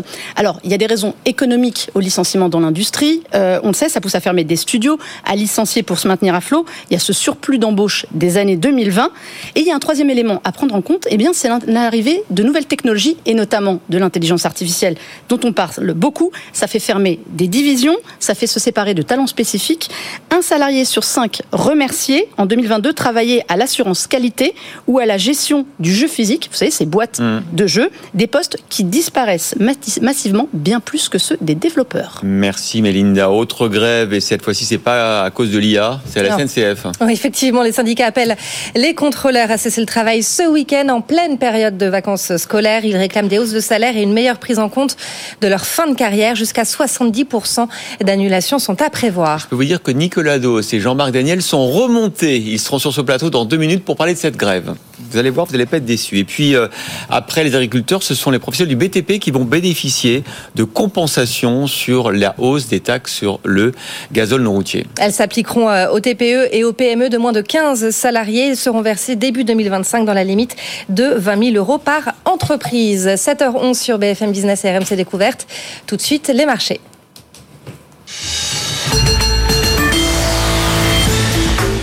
Et on retrouve votre Kersulek qui parle le langage des investisseurs euh, boursiers. Alors expliquez-nous quand même pourquoi cette inflation de 3,1% aux États-Unis euh, début 2024, qui est pas mal, hein, d'autant plus que derrière il y a une croissance assez forte, n'a pas été jugée euh, suffisamment faible par les investisseurs.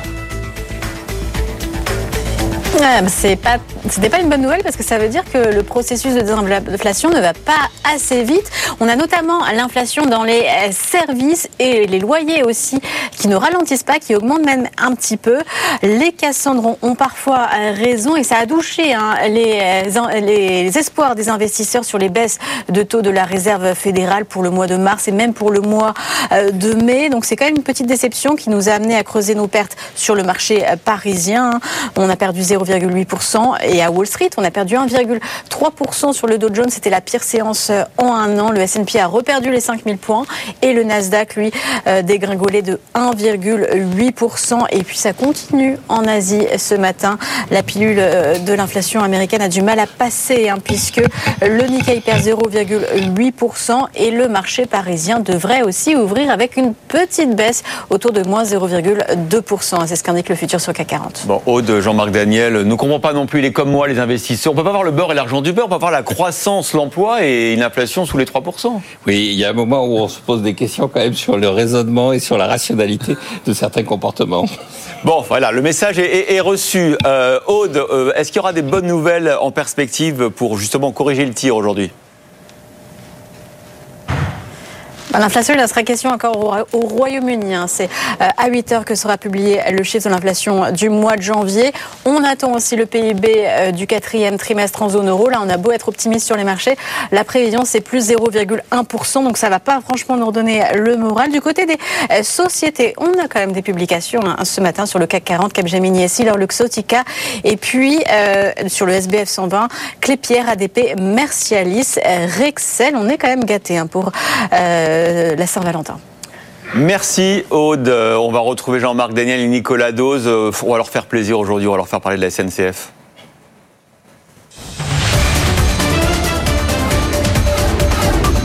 Good Morning Business. Le débat.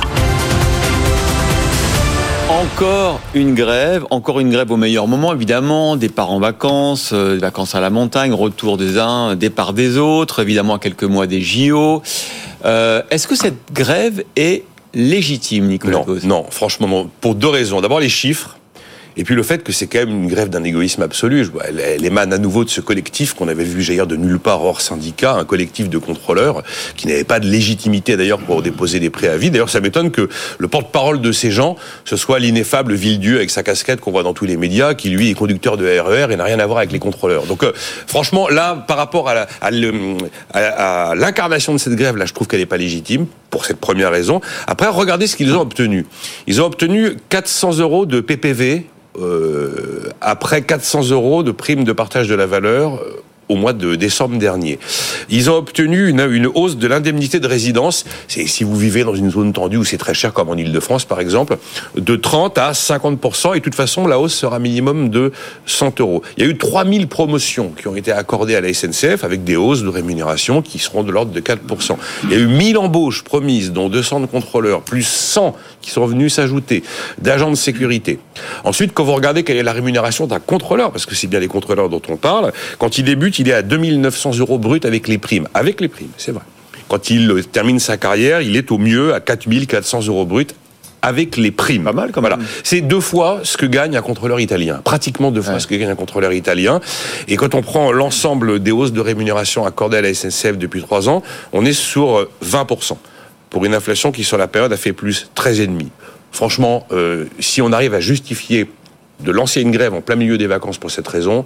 À mon avis, le pari, c'est de se dire, euh, on va voir si la, si la direction lâche pour sauver un week-end de vacances ordinaires, parce que si elle lâche pour un week-end de vacances ordinaires, vous allez voir ce qu'on va obtenir pour les JO. Mais non, je considère que c'est pas légitime, effectivement. J'ose à peine donner la parole à Jean-Marc Daniel, parce que je sais qu'il va nous dire que le verre est dans le fruit. Comme l'entreprise est publique, à la fin, c'est nous qui payons, le contribuable, et donc pourquoi se priver? Exactement, oui, on est dans un schéma... Pourquoi vous faites les questions et les réponses On est dans un schéma de c'est pas loin de penser à la même chose. Oui, oui, oui. un schéma. SNCF quand même. dans un schéma de théorie des jeux où de toute façon le perdant est désigné d'emblée. C'est-à-dire que dans la théorie des jeux, normalement, il y a euh, des, évolutions, des hypothèses, des, probabilités. Le perdant, que ce soit le contribuable, est euh, totalement garanti. C'est-à-dire que dans une situation comme ça, effectivement, les parties prenantes, c'est l'usager, on essaie de le ménager, c'est euh, le salarié qui est en train d'organiser effectivement euh, le, le, chantage vis-à-vis de la direction, et puis c'est le contribuable d'aujourd'hui, le contribuable de demain. Donc le contribuable d'aujourd'hui, il paie bonhomme là pas loin de 20 milliards. Alors le contribuable national, le contribuable alors il y a certaines choses qui sont justifiées. Oui, hein, la, desserte de, de, de, lignes peu fréquentées, euh, oui. Mais, euh, bon, et puis ensuite, on paye les retraites. Voilà, et le contribuable de demain, on accumule de la dette, et puis de temps en temps, on reprend cette dette. Alors moi, ce qui me frappe, ils ont pris l'État? 30 milliards de dette. 34 milliards, 35 milliards. de, Macron, de Macron. Rappelez-vous, c'est quand même cool quand l'État prend 35 milliards. Ah bah quand l'État est actionnaire, du coup. Euh, ça Alors, quand vous regardez parmi les, par rapport aux chiffres qu'a donné euh, Nicolas, deux chiffres complémentaires. Le, si vous regardez le nombre de journées perdues pour fait de grève en France par salarié, c'est 0,12 journées par salarié perdues pour fait de grève. À la SNCF, c'est une journée. C'est-à-dire que la SNCF fait dix fois plus grève que euh, la moyenne nationale, sachant que dans la moyenne nationale, il y a déjà aussi la SNCF. Donc, il y a, une espèce de, culture de la, de la grève à la SNCF qui est assez systématique et qui effectivement correspond toujours aux périodes qui sont les périodes où on a le plus besoin de la SNCF, donc où la pression sur le gouvernement est la plus forte possible. Deuxième élément qui est quand même intéressant, c'est le nombre d'agressions de contrôleurs, parce que les gens qui sont en train de se mettre en grève, ce sont les contrôleurs, et la réponse assez systématique des syndicats, c'est de dire il faut des embauches il faut de l'argent. Ce que je trouve intéressant quand même, c'est que les contrôleurs disent il faut de la sécurité. Le nombre d'agressions sur des contrôleurs est désormais d'environ 5500 par an, et avec 900 euh, qui ont débouché sur euh, des arrêts pour euh, des arrêts de travail pour situations particulièrement violentes. Et donc il y a une perte d'autorité aussi au sein de la SNCF, qui est une perte d'autorité non pas simplement de la direction vis-à-vis des personnels, mais vis-à-vis des personnels, vis-à-vis des usagers. Et donc je crois qu'il y a un problème qui est un problème qui dépasse simplement la revendication traditionnelle en disant plus d'emplois, plus d'argent. Alors la solution, c'est quoi? Privatiser. Exactement. Nous sommes exactement six ans après le rapport Spinetta. Vous vous souvenez, le rapport Spinetta qui avait été demandé à l'ancien PDG d'Air France sur l'avenir de la SNCF. C'était ah, le, 15... le 15 février 2018. Il est sorti quasiment six, six ans, euh, jour pour jour. Et donc, euh, la, des premières revendications de ce rapport, c'est l'ouverture à la concurrence apportera une partie de la réponse aux difficultés du système ferroviaire français. Elle favorisera une plus grande efficacité productive dans le cadre d'une gouvernance assainie avec des missions de service public clairement définies. Et eh bien voilà. Amen. Amen. Faisons de la concurrence et privatisons. On va dire qu'elle a commencé la concurrence. Elle s'est fait attendre, mais il y a une concurrence sur Paris-Lyon et Renfe est en train d'attaquer certains territoires de la SNCF. C'est pas le Pérou, mais il y en a un peu. Mais allons-y, allons-y. Vous voulez la, phrase de Louis Gallois en 2004 Non. Il était parce que Jean-Marc a parlé de la gréviculture. On lui dit dans le Figaro euh, que ça va comment le climat social, Monsieur Gallois? Et il a eu cette formule absolument géniale. Il dit huit ans passés à la tête de la SNCF, ça vous vaccine contre l'optimisme. Ah bah du coup, il est plus PDG après. Merci beaucoup à tous les deux. Je vous garde, Jean-Marc, parce que j'ai trouvé quelqu'un qui peut-être va vous mettre en défaut. C'est pas possible. Et le député LR, Antoine Vermorel-Marc, qui fait une proposition de loi sur la fast fashion et qui veut taxer jusqu'à 5 euros par article, notamment les articles de Chine. Je sais que vous êtes un fervent consommateur. Good Morning Business. Business Today. C'est des chaussures euh, trop canon, trop classe. Trop canon, très classe. Elles ont été traitées euh, au phtalate, euh, une substance qui est un perturbateur endocrinien qui peut tous nous rendre stériles. Trop canon, très classe. J'ai pris aussi ce vêtement pour mon bébé. Trop canon, trop classe. franchement, il est canon. Il a été traité au formaldéhyde, une substance potentiellement cancérigène pour les enfants. Dernier article de cette sélection, une petite écharpe trop sympa. Et en plus, ils ont été trop sympas. Ils ont laissé le billet d'avion à l'intérieur pour Shanghai parce que tous les produits de Chine sont importés en avion. C'est 20 fois plus polluant que le bateau. Et clairement sur une pépite. Et cette pépite, moi ce que je veux c'est qu'elle reste en Chine. Et pour ça en tant que député, je propose qu'on impose un malus à tous les produits de la fast fashion pour qu'elle soit définitivement démodée. Voilà, le député euh, LR Antoine Vermorel-Marc, député de la Loire, euh, c'était votre euh, votre TikTok, votre votre campagne sur TikTok. Bonjour. Bonjour. Alors, bah, c'est clair. Vous voulez euh, taxer les produits qui viennent de la fast fashion asiatique, notamment euh, Temu ou Chine, euh, jusqu'à 5 euros par article. déjà, on a compris pourquoi vous voulez faire ça. Déjà, est-ce que on peut le faire? C'est-à-dire, est-ce que sur quelle base juridique vous allez vous appuyer? Comment vous allez classifier la toxicité ou la provenance des pays leur, leur, leur, leur contenu en CO2. Mhm. Expliquez-nous le, le, process. non seulement on peut le faire, mais on doit le faire. On a un règlement européen qui nous permet justement d'agir en matière de régulation du textile dans le cadre de ce qu'on appelle la responsabilité élargie du producteur. Aujourd'hui, quand vous achetez un vêtement, vous avez une éco-contribution. Que votre, vêtement soit chinois ou français, qui respecte nos normes ou qui ne les respecte pas, vous payez la même euh, éco-contribution. Et moi, ce que je propose, c'est qu'on module cette éco-contribution en fonction de si votre vêtement est made in China ou made in France. Mais alors, comment vous allez faire? Parce qu'on voit, par exemple, pour le, bonus euh, euh, automobile par rapport aux, véhicules électriques, on, peut moduler en fonction. C'était très compliqué hein, d'établir la liste des véhicules qui, avaient, qui étaient en dessous d'un certain seuil de CO2. Comment vous allez faire pour des articles Chine, c'est 7000 nouveaux articles par jour. Comment vous allez faire pour dire que tel ou tel article passe le seuil Alors, on a euh, une réforme européenne qui s'appelle le passeport textile. Chacun de vos vêtements aura une sorte de code barre de traçabilité pour savoir ce qu'il va, euh, d'où il vient, comment il a été produit, quelle est sa part de, par exemple, de plastique, de produits recyclés à l'intérieur. Et tout ça va créer une sorte d'éco-score par vêtement. Sur ces, sur sur l'ensemble des vêtements qui seront vendus dans l'Union européenne. Ça, c'est pas ma proposition. Hein. c'est la Commission européenne qui est en train de le mettre en place. Et moi, ma proposition, c'est de s'appuyer sur ce passeport textile pour ensuite moduler l'éco-contribution. Dans quel objectif? Faire en sorte que le vêtement qui ne respecte pas les normes sociales et environnementales qu'on impose à nos propres producteurs en Europe et qui pourtant est vendu euh, sur l'espace européen soit plus cher et qu'à l'inverse, celui qui est produit en Europe et qui crée de l'emploi chez nous soit moins cher. Alors l'avocat absolu du libre-échange, Jean-Marc Daniel, est resté sur ce plateau. Que pensez-vous de, de cette taxe? Écoutez, c'est une nouvelle, euh, c'est des, habits neufs puisqu'on parle de textile, du protectionnisme, avec toujours les mêmes arguments. C'est-à-dire, euh, je pourrais multiplier les exemples. par exemple, le Made in Germany. Vous savez d'où ça vient Le Made in Germany, c'était une décision qui avait été prise par les autorités anglaises parce qu'à l'époque, les Anglais considéraient que les Allemands faisaient une concurrence déloyale, en particulier que les Allemands, on est dans les années 1880, ne respectaient pas les normes sociales que respectait la, la Grande-Bretagne. Et donc, il y avait une distance distorsion de concurrence et une distorsion de concurrence qui nuisait non seulement aux consommateurs, euh, aux producteurs anglais, mais aussi à l'allemand, puisqu'on lui obligeait à travailler dans des conditions qui étaient des il y a, conditions. Il y a eu aussi le fameux épisode des magnétoscopes à Poitiers qu'on faisait passer par le, la loi de Poitiers. Mais quand même, là, non, je voudrais juste euh, réagir ah.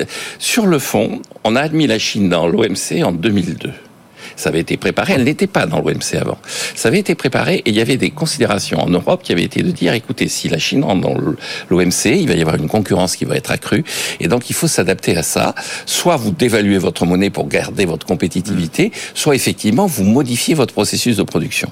En France, on a adopté une monnaie forte, ce que je comprends et ce que j'admets, et ce qui était une bonne chose, l'euro, et on a fait les 35 heures. C'est-à-dire, on s'est mis en position de ne plus pouvoir travailler, de ne plus pouvoir innover, de ne plus pouvoir répondre à cette concurrence chinoise. Antoine Vermorel-Marquez, est-ce que, est-ce que vous êtes un protectionniste Pour un LR, c'est quand même le paradoxe. Enfin, en tout cas, que la, droite évolue, on le sait. Mais bon. Euh, et, est-ce que, euh, du coup, vous ne respectez pas euh, bah, la loi du marché, de la libre concurrence, de l'innovation et, au fond, du consommateur? Je, Enfin, je viens pas remettre en cause les accords de libre-échange, j'ai bien entendu. Mais la seule question, c'est est-ce qu'on a une concurrence loyale ou déloyale? C'est aussi ça l'économie marché. Mm. C'est une concurrence libre et non faussée, non déloyale. Aujourd'hui, ce qu'on se rend compte, moi j'ai un territoire Rouen, on était les rois du textile dans les années 80. Tout a été délocalisé en Chine. Et aujourd'hui, on a des industriels qui reproduisent en France et en Europe, notamment pour des critères environnementaux, qui me disent on est concurrencé par des plateformes en ligne qui créent plus de 7000 nouveaux produits par jour. Hmm. Comment votre commerce de proximité va pouvoir mettre en place 7000 nouveaux produits par jour? Et surtout, sur ces produits-là, on ne respecte pas les normes sanitaires qu'on nous impose. C'est l'exemple du phtalate, c'est l'exemple d'autres perturbateurs endocriniens qui sont interdits pour nos producteurs. Donc je ne parle pas de, remettre en cause des accords de libre-échange, mais juste ce qu'on impose à nos producteurs, juste qu'on le contrôle à nos frontières pour faire en sorte aussi de protéger la santé humaine. Et la, la, le COP de, Chine a réagi hier en disant que eux, contrairement aux marques de prêt-à-porter, n'avaient que 10% d'invendus parce qu'ils avaient des séries très courtes, alors que dans la textile traditionnelle, c'est entre 20 et 40% d'invendus. C'est à prendre en compte aussi ça, le, le fait que les déchets euh, mais leur, tout leur modèle, c'est sur la mode éphémère et la mode jetable. Donc, qu'est-ce qui vous incite à faire? C'est non seulement acheter des vêtements pas chers, de mauvaise qualité, en pensant faire une bonne affaire, pour qu'ensuite vous ayez euh, pas d'autre choix que de les jeter ou de passer à un autre modèle. C'est ce modèle-là de surconsommation qui pose problème. Mais en tout cas, c'est un bon débat. Si les consommateurs veulent ce modèle, pourquoi les empêcher? Mais parce qu'il faut à leur liberté. Vous êtes un, internaliser les externalités. Donc il faut internaliser les externalités négatives. Quand vous achetez un t-shirt à 3 euros, qui arrive en avion, qui ne respecte aucune norme sanitaire, qui ne respecte aucune norme sociale et qui finit sur les plages en Afrique, il y a un moment donné, ce t-shirt, il a un coût. Et donc, d'où cette idée non pas d'interdire, mais de mettre en place un bonus-malus, simplement pour internaliser cette externalité négative. C'est un bon débat, on va le poursuivre euh, sur l'antenne de BFM Business. Euh, on va essayer d'organiser un débat demain. Peut-être que vous serez partie prenante, euh, Jean-Marc. Merci beaucoup d'avoir été. La proposition va être examinée quand? Alors, on est plusieurs. Il y a aussi le groupe Horizon qui propose cette on en a parlé. donc normalement en mars et sinon en avril.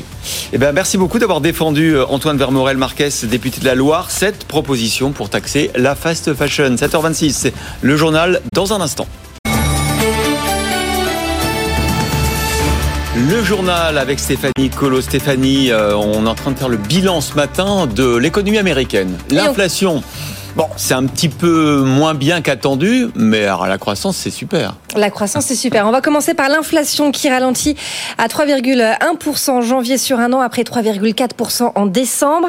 Alors même si elle a été divisée par 3 en 18 mois, le reflux est quand même moins rapide que ce qu'espéraient les marchés, euh, Raphaël Coudert. Oui, ce chiffre déçoit les analystes qui espéraient un retour sous les 3% pour la première fois depuis mars 2021. Au-delà de ça, les investisseurs s'intéressent aussi beaucoup à l'inflation sous-jacente, c'est-à-dire l'inflation hors énergie et alimentation. Et là, la courbe est quasiment plate depuis septembre dernier. Cette inflation sous-jacente, elle s'établit en janvier à 3,9% sur un an. Conséquence immédiate hier à Wall Street, le Dow Jones a accusé sa plus forte baisse quotidienne depuis un an. Les marchés craignent en effet que ces chiffres ne refroidissent la Fed et que les baisses de taux d'intérêt arrivent moins vite en 2024. En revanche, euh, tous les autres indicateurs de, de l'économie américaine sont au vert, notamment la croissance. Oui, les risques de récession s'estompent. Seul un quart des analystes s'attendent désormais à ce que les États-Unis entrent en récession cette année, ce qui fait naître l'espoir d'un atterrissage en douceur de l'économie américaine. Il faut dire que la croissance continue effectivement d'afficher une belle vigueur. Sur l'ensemble de 2023, le PIB des États-Unis a progressé de 2,5% et sur le dernier trimestre, la croissance accélère même à 3,3% en rythme annualisé. Le plein emploi se maintient également 3, 7% de taux de chômage en janvier et des créations de postes deux fois plus nombreuses euh, qu'attendues. Et puis, la saison des résultats a été excellente. Les profits des entreprises ont dépassé les attentes dans 80% des cas dans le S&P 500 l'an dernier. Alors, merci beaucoup Raphaël. C'est pas le cas de Boeing, hein, Stéphanie. Eh oui, les déboires de Boeing vont peser sur les comptes. Le constructeur aéronautique s'attend à un premier trimestre difficile en cause des livraisons en baisse et la crise liée au 737 Max 9. À Washington, on retrouve Antoine Lard. Oui, alors le premier problème pour Boeing, c'est la production. L'avionneur a dû réduire les cadences sous la pression de la FAA, le régulateur euh, aérien. Boeing doit contrôler toutes ses chaînes de montage pour s'assurer qu'il n'y a pas de défaillance. La FAA a d'ailleurs dépêché également sur place des inspecteurs qui vérifient euh, les conditions d'assemblage. Le but, bien sûr, c'est d'éviter un nouvel incident comme celui de la compagnie euh, Alaska, cette porte qui s'était détachée en plein vol. C'est vrai que les premiers éléments de l'enquête sont accablants pour Boeing. L'avionneur aurait mal vissé certains écrous qui tenaient euh, cette porte. Alors, cette grande inspection va durer pendant six semaines et euh, durant toute cette période, Boeing ne produira plus que 27 avions par mois contre 38 à la fin de l'année dernière. Et ça, évidemment, c'est une très mauvaise nouvelle alors que l'industriel est déjà en retard sur ses livraisons. Et puis, l'autre gros problème pour euh, Boeing, c'est un problème financier. Pendant quasiment un mois, les 737 MAX des compagnies aériennes ont été cloués au sol. Boeing va devoir les indemniser. La facture s'annonce salé. Alors face à ces déboires à répétition, Wall Street euh, s'impatiente. Le titre n'en finit plus de dévisser. Il a perdu 50% de sa valeur euh, depuis 2019. Merci Antoine. Et les géants de la tech s'engagent contre la désinformation lors des élections. Les entreprises les plus avancées dans l'intelligence artificielle générative vont développer de nouvelles techniques pour identifier les contenus de désinformation utilisant euh, l'IA comme les deepfakes en période électorale. Parmi elles, Meta, Microsoft, Google ou encore OpenAI. Euh, D'ailleurs, en parlant d'intelligence artificielle, notez ce grand débat organisé euh, sur BFM Business consacré euh, aux artistes face à l'intelligence artificielle. C'est ce soir à partir de 20h sur BFM Business. Et puis Capgemini vient de publier ses résultats et ses prévisions pour 2024. Et le groupe anticipe un ralentissement de la croissance de son chiffre d'affaires. En cause une faible demande en ce début d'année, le groupe prévoit néanmoins une marge opérationnelle en légère hausse pour 2023. Capgemini publie un chiffre d'affaires en, en, légère hausse à 22,5 milliards d'euros contre 22 milliards un an plus tôt. Et puis on en parlera évidemment largement dans le journal de 8 heures. Une page se tourne dans l'audiovisuel. Nicolas de Taverneau a lui-même annoncé sur X hier euh, qu'il quittait ses fonctions. Il passe la main au directeur euh, de la régie pub, David Laramendi. Il sera l'invité de Frédéric Mazella vendredi soir à 19h. Euh, entretien réalisé en amont de cette annonce. Et euh, lors de cette émission, il évoquait déjà la, la jeunesse de la chaîne. Ben, au départ, on était une toute petite équipe, on devait être 6 ou 7. Alors, il y a pas mal d'anecdotes là-dedans qui sont assez marrantes, c'est que je suis allé voir des Canadiens euh, des Canadiens. Euh, donc j'ai pris ma canne et mon chapeau, je suis allé au Canada parce qu'ils savaient faire un peu de télé, les euh, francophones, ils étaient assez bien vus des autorités politiques. Et c'est la raison pour laquelle on s'appelle Métropole Télévision. Parce que je suis allé voir une télé qui s'appelait Télémétropole, qui était euh, au Québec. Et donc on leur a proposé de s'associer avec nous.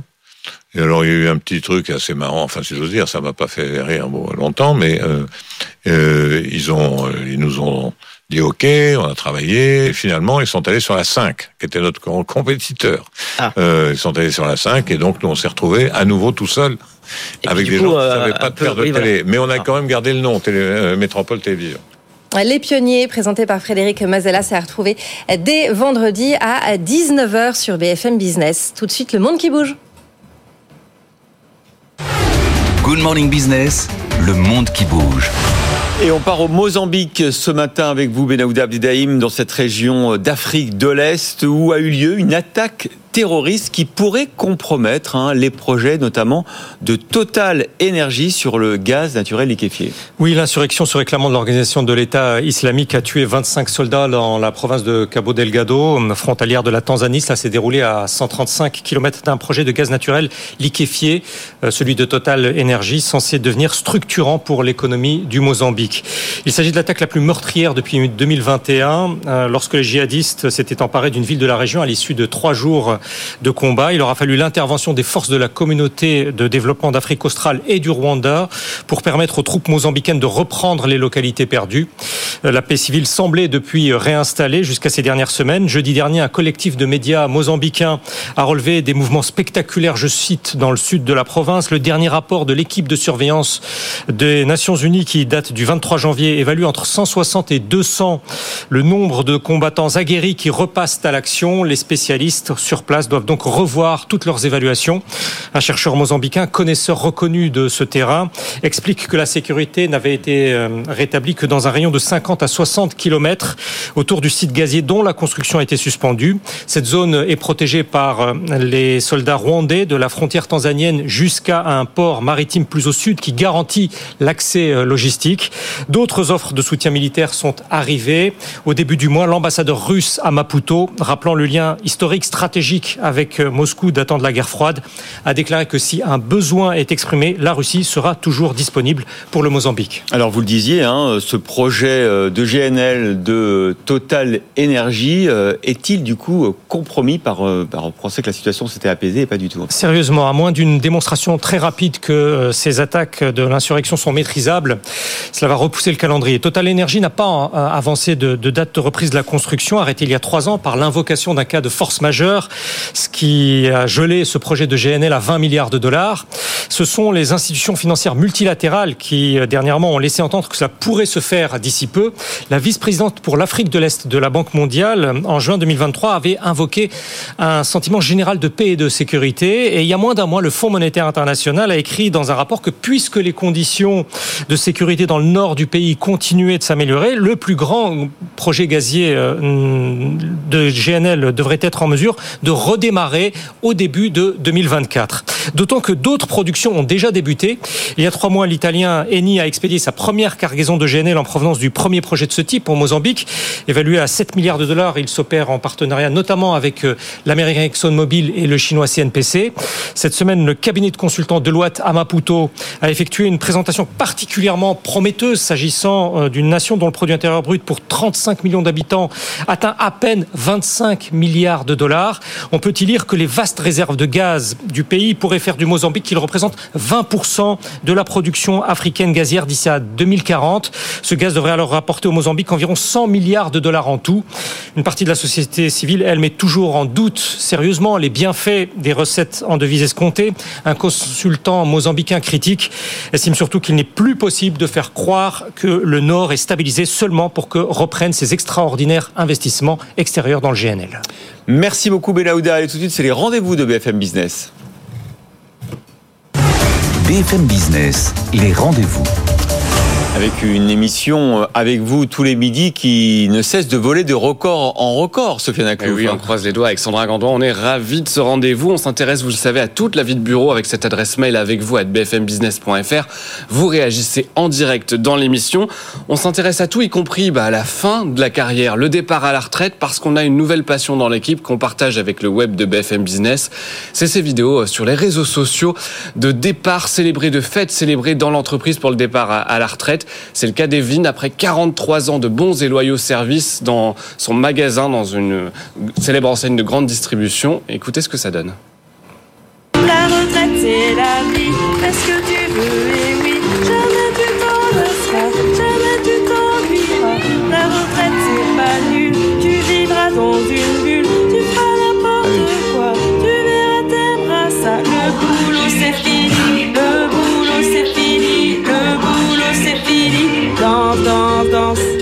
Vous auriez envie de partir à la retraite euh, comme ça sur Ah, un mais chariot Sur un chariot, en saluant tout le monde, un salut royal. Dans 158 trimestres, c'est promis, je fais ça. J'ai Ah ouais ce matin. Bon, j'ai vu aussi qu'hier vous aviez promis quand même avec euh, avec euh, Sandra euh, d'évoquer la question de l'amour euh, au bureau. Et oui, parce qu'on a une question du jour, vous pouvez voter sur les réseaux sociaux. On vous pose cette question. Est-ce que vous êtes déjà sorti avec votre supérieur? Ça peut créer des petites tensions dans l'entreprise. On en parle tout à l'heure. C'est plus les années 80, hein, ça, on peut plus, on peut plus faire ça, vous savez. Il, il est 7h42 dans un instant. Notre invité, c'est le président du groupement des hôtelleries et restaurations Paris-Île-de-France, Pascal Mousset. Euh, il y a encore des euh, restaurateurs qui payent des factures d'électricité pharaoniques, qui sont restés sur d'anciens contrats. Comment on fait pour euh, réviser son contrat? Réponse dans un instant. Good Morning Business. Business Plan. Il est 7h45. Comment aider les restaurateurs qui ont des contrats de prix de l'électricité restés très élevés parce qu'ils les ont renégociés au moment de la crise euh, énergétique et qui aujourd'hui, moi j'en connais, euh, sont prêts à fermer leur restaurant parce que la facture d'électricité est trop élevée. Je suis avec Pascal Mousset, président du groupement des hôtelleries restauration Paris-Île-de-France. Bonjour. Bonjour. Je croyais, moi, qu'il y avait eu une promesse euh, du gouvernement, de Bruno Le Maire, en l'occurrence, euh, en novembre dernier, devant votre congrès, pour dire que il forcerait, il demanderait aux fournisseurs d'énergie, notamment EDF, de renégocier les contrats. Est-ce que, c'est, est-ce que cette promesse était suivie des faits? Ça ne fonctionne pas du tout. On a lancé une grande enquête début février devant le, de nombreux témoignages de détresse de, de restaurateurs, d'hôteliers qui se trouvaient acculés. Moi, j'en connais. euh, économiquement, euh, obligés de se mettre en procédure collective. On a 40% de faillites en plus en 2023 versus 2022. Et une- les énergéticiens, les distributeurs d'énergie ne jouent pas le jeu. Ils n'acceptent pas de renégocier les contrats qui, aujourd'hui, pour 59% des interrogés sur notre enquête, payent encore plus de 180 euros le kilowatt, c'est-à-dire deux fois le prix du marché. C'est ça, deux fois le prix du marché. Exactement. Mais ils- ils- ils- leur- les contrats, les lits pour combien de temps? Ben, dans le pire des cas, trois ans, c'est-à-dire jusqu'à l'été 25. Dans le meilleur des cas, ils sont sortis des contrats, ils ont pu renégocier. Il y a encore beaucoup de contrats de deux ans qui vont se terminer à l'été prochain. Mais là, on est en hiver, donc les factures qu'on reçoit sont astronomiques. Donc ça veut dire que les factures sont le double de ce qu'elles pourraient être s'ils avaient des contrats qui correspondent à peu près à ce qu'on à ce qu'on signe en ce moment. Oui, le double, c'est dans des meilleures situations. On a 15% des interrogés qui payent plus de 350 euros le kilowatt. Alors qu'est-ce que je fais si je suis restaurateur, que j'ai dû renégocier mon contrat à l'été 2022 et que j'ai donc des tarifs très élevés parce que j'arrivais en fin de contrat et que donc j'ai pris ce qu'il y avait sur le marché Qu'est-ce que je peux faire aujourd'hui? Aujourd'hui, vous payez, vous payez, vous payez, vous voyez diminuer votre trésorerie et vous voyez euh, les difficultés, euh, les difficultés s- Mais s'amonceler. le gouvernement a promis que je pourrais renégocier. Ça ne fonctionne pas. Ça ne fonctionne pas, y compris chez l'opérateur historique EDF qui adresse des courriers parfois cyniques à nos adhérents en disant que ben, c'est le prix ou alors euh, les clauses de résiliation sont astronomiques et dissuadent les professionnels de casser les contrats parce que les clauses vous obligent à payer pratiquement l'intégralité de la consommation jusqu'au terme du contrat. Alors bon, c'est un contrat de droit privé. Vous savez qu'ici on défend euh, la libre entreprise et, forcément les, rapports contractuels. Sauf que qu'est-ce que peut faire le gouvernement? Est-ce qu'il est-ce qu'il faut une loi, un décret où on dit par exemple, bah, on demande à EDF, qui est même une entreprise euh, publique, euh, bah, pendant trois mois, on autorise les restaurateurs à renégocier leur contrat. Qu'est-ce que vous demandez concrètement? Concrètement, on demande dans l'urgence, parce que c'est maintenant que les factures arrivent et c'est maintenant que les entreprises sont en difficulté. Ça fait déjà 18 mois que ça dure, cette histoire. On demande de pouvoir, comme l'a annoncé Monsieur le maire lors de notre congrès, pouvoir renégocier les contrats aux conditions du marché actuel. Mais qu'est-ce que, oui, mais concrètement, c'est, un décret, c'est une loi, c'est juste une, une instruction euh, de l'actionnaire public à EDF. C'est, Bah, on demande déjà une réunion. Ceux qui sont chez Total Energy, il n'y aura pas la même pression de l'État. Qu'est-ce qu'on fait? On demande une réunion d'urgence sur ce sujet parce qu'on considère qu'aujourd'hui, il y a beaucoup d'entreprises qui sont viables, qui vont disparaître du seul fait du prix exorbitant. Non, mais ça je sais, mais, vous vous répondez pas à ma question. Qu'est-ce que, qu'est-ce que vous demandez Parce que l'État, il va vous faire une promesse, mais est-ce qu'il faut, est-ce qu'une loi, par exemple, pourrait permettre de casser les contrats ou Je pas? pense pas qu'une loi puisse casser les contrats. Je pense qu'il faut revenir à la raison et aujourd'hui adopter un principe de plafonnement, par exemple. Comment expliquer qu'un électron qui sort de nos centrales nucléaires à 60 kW soit vendu encore 350, 400 parfois? À nos entreprises, des petites PME, quel est le rapport de force avec les gros acteurs de l'énergie Non, mais je suis d'accord avec vous, mais On j'essaie on juste n'a de aucun comprendre- moyen de négociation, nous, si l'État ne nous Ouais. aide pas. On de ne demande pas comprendre d'argent comment- public. Ouais, on demande pas d'argent public. Je suis entièrement d'accord avec vous, mais je- je- j'essaie de comprendre comment, dans, dans une économie de marché, euh, avec plusieurs opérateurs, comment on va arriver à trouver une solution euh, légale et voilà. Ce marché de l'électricité, il est quand même fou. Qu'on ait pu nous faire signer, mais qui pouvait refuser de signer un contrat quand il est arrivé à terme à l'été 22 Quel restaurateur pouvait refuser de signer? Quel que soit l'opérateur vers lequel vous vous tourniez, le tarif c'était 500, on est monté à- en mois d'août 22 à 1000. Vous signez et ensuite vous faites quoi? Vous êtes obligé euh, vous pouvez pas vous passer l'électricité, c'est pas c'est- bien comme là- les autres. c'est hein. le- c'est le constat, Pascal Mousset. Moi, je vous demande une solution. Qu'est-ce qu'on peut faire réglementairement, législativement, au-delà d'un. Vous voyez, c'est c'est que je suis, je suis derrière vous. Sauf que il faut euh, concrètement demander une chose concrète au gouvernement. Nous ne sommes pas des juristes. Aujourd'hui, on s'est on s'est euh, on s'est enfermé dans ces contrats parce qu'on avait le couteau sous la gorge à l'été 22. Il fallait signer. Rappelez-vous le contexte. Et aujourd'hui, ceux qui ont signé pour deux ou trois ans, ben voient leur trésorerie s'évanouir et partir chez les opérateurs d'énergie. Et aucun recours juridique n'est aujourd'hui possible, si ce n'est bah, la parole politique qui soit respectée, puisque Monsieur le maire est venu à notre congrès, il nous a promis des solutions pour renégocier dans des conditions de on marché. va appeler, on va appeler le cabinet du ministre voir ce qu'on peut C'est ce qu'on demande dans notre Ah, courrier. bon. on demande une réunion. Ben, merci beaucoup en tout cas, Je mais c'est- un vrai problème et je- j'en connais beaucoup des restaurateurs qui sont dans ce cas-là. Merci. beaucoup Pascal Mousset, président du GHR, groupement des hôteliers restauration Île-de-France. Je rappelle quand même hein, que en Île-de-France, c'est quand même euh, 5000 établissements, euh, 90 000 salariés qui sont concernés par, euh, par ce sujet aujourd'hui. Merci. Absolument. Merci beaucoup. À vous, c'est euh, l'édito, c'est mercredi, Emmanuel Soufi. Good Morning Business, l'édito. Bonjour Emmanuel. Bonjour Christophe. Alors on va parler de la semaine de 4 jours, puisque c'est Gabriel Attal lui-même, le Premier ministre, qui l'a évoqué euh, lors de cette première prise de position, prise de parole publique. Vous êtes pour, je suis sûr. Oh, ça dépend comment c'est organisé. Mais vous, est-ce que vous, vous avez déjà arrivé un jour de travailler 4 jours par mais semaine, oui, mais 4 Christophe jours de batial, c'est idéal, mais ça c'est dans le service public. Vous savez qu'ici on travaille 5 jours en matinale. hein. Et même 7 sur 7.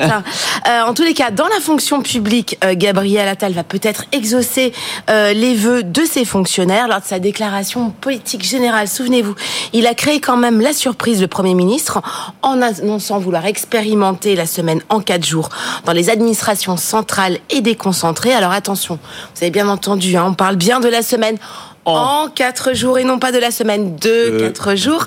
Autrement dit, il s'agit de compresser le temps de travail et de faire en 4 jours, parce que vous faisiez avant en 5, et de vous garder une journée pour vous, pour aller au sport, s'occuper de vos enfants, de vos parents, etc. Alors aujourd'hui, seuls 2% des salariés travaillent entre 32 et 35 heures. Dans le privé, on trouve toutes sortes de formules disponibles dans les entreprises, mais toujours sans baisse hein, de rémunération. C'est un point non négociable pour les salariés. 655 000 fonctionnaires sont donc concernés par ce rééquilibrage des temps de vie. À la clé, moins de temps passé au boulot, mais beaucoup plus concentré. Alors vous savez, l'argument euh, des détracteurs hein, de cette semaine en 4 jours, c'est de dire est-ce qu'il faut vraiment travailler moins au moment où la croissance patine et où la productivité euh, des salariés a beaucoup baissé au cours de ces deux dernières années. Alors attention, hein, dans ce qu'imagine Gabriel Attal, hein, il ne s'agit pas du tout de réduire son temps de travail, comme l'avait fait par le passé Martine Aubry, en mettant en place les 35 heures, mais plutôt vraiment de le concentrer, de le compresser, si je puis dire. Par exemple, un fonctionnaire qui travaille 36 heures par semaine, soit 7h12 sur 5 jours, fera des journées de 9h30, de 9h pardon, sur 4 jours. Quand il était au compte public, Gabriel Attal avait lui-même mis en place hein, ce système dans son ministère. Grenoble, Neuilly-sur-Marne, Lyon, euh, la région Hauts-de-France ou encore la Caisse nationale d'assurance euh, vieillesse ont fait de même. Selon une étude de la plateforme de recrutement Profil Public sortie lundi, ces précurseurs ont dopé leur attractivité sur le marché du travail. Alors à défaut d'être compétitifs sur les salaires, ils le sont en termes d'organisation du travail, plus souple, plus productive. Les équipes gagnent en efficacité, mais alors attention au retour de bâton. C'est-à-dire que vous allez, vous allez, vous allez me dire que travailler moins, c'est travailler plus, c'est ça? Exactement, tout à fait. Et tout en gagnant autant. Euh, c'est l'écueil si les directions n'y prennent garde. Journée à rallonge. Tentation de répondre à des coups de fil hein, sur son jour off ou d'avancer sur un, boucle, un dossier qu'on n'a pas eu le temps de boucler. Concentrer son temps de travail, c'est aussi bah, le flexibiliser davantage. Fini les pauses à rallonge, les déjeuners, la moindre respiration Hmm. Disparaît pour pouvoir assumer bah, son temps, sa charge de travail. Le risque, c'est une montée du stress, de l'épuisement professionnel et donc à terme une baisse de la productivité, alerte de nombreux spécialistes. En Belgique, les salariés volontaires peuvent, sous condition, travailler 9h30 sur 4 jours. 9h30, c'est quand même pas mal. Au lieu de 8 euh, heures sur 5 jours.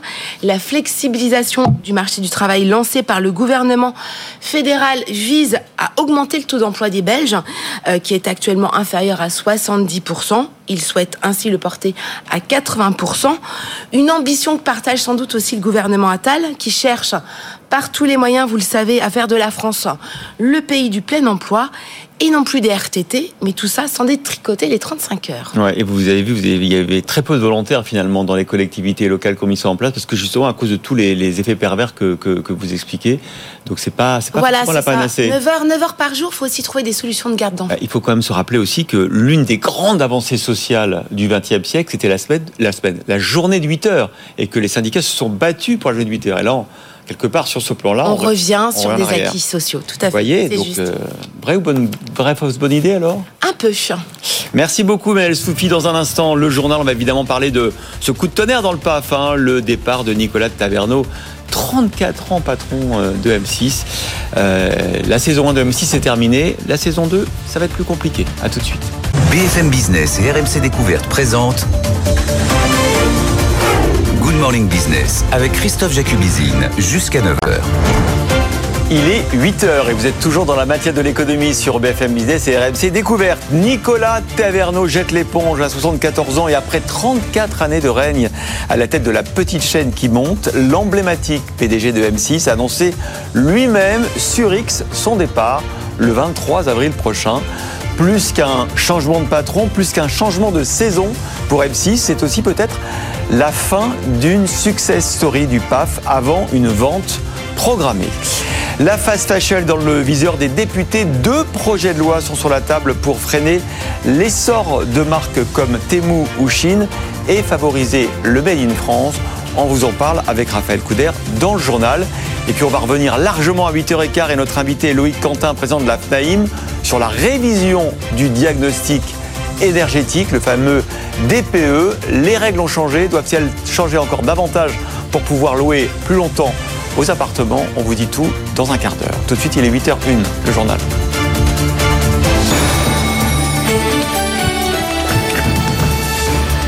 Mon souhait, c'est que l'entreprise M6 continue par devers moi de la plus brillante des façons. Il n'y a aucune raison que euh, lorsque je pars de cette entreprise, euh, elle ne continue pas de se développer. En tous les cas, c'est vraiment mon vœu le plus cher. C'est ce qu'on appelle une interview qui tombe à pic dans les euh, pionniers de Frédéric Mazella. Nicolas Taverneau nous a accordé cette interview il y a quelques jours. Elle sera diffusée vendredi à 19h. Elle dit tout. Elle dit tout sur son testament pour cette chaîne M6. Euh, Stéphanie Colo, car effectivement, il a annoncé par surprise son départ hier.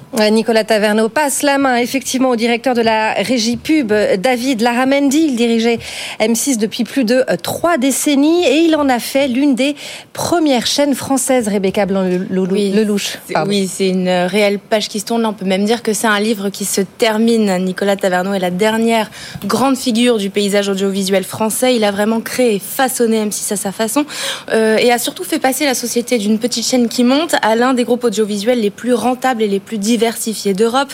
D'abord en défendant les intérêts d'une chaîne musicale devenue généraliste, puis un groupe de médias, comprenant outre M6 les stations RTL, RTL2, Fun Radio et les chaînes W9, Teva, Paris Première et Gulli depuis plus récemment. La force de Nicolas Taverneau, c'est d'avoir fait de M6 une chaîne de télé unique grâce à une politique de diversification agressive et à force de coups d'éclat comme le lancement de télé-réalité avec Love Story. Il nous avait d'ailleurs dit dans les, euh, dans les pionniers que c'était à l'époque une transgression difficile à lancer et un point d'inflexion très fort pour le groupe. Ça ne rentrait pas dans la ligne éducative qu'il avait reçue. Puis s'en est suivi une ribambelle de nouvelles marques comme la Nouvelle Star, Top Chef, Pékin Express, L'amour est dans le pré. Là aussi, il a créé des incarnations euh, fortes autour de, des animateurs. Encore la preuve récemment avec euh, Karine Lemarchand et la voix qu'elle porte pour les agriculteurs. C'est donc tout cela qui a fait de M6 la chaîne la plus rentable du paysage audiovisuel français avec une marge de 25%, deux fois supérieure à celle de TF1. Et alors Rebecca, ce départ, eh bien, il arrive beaucoup plus tôt que prévu, hein, parce que initialement, il devait rester en poste jusqu'en 2025.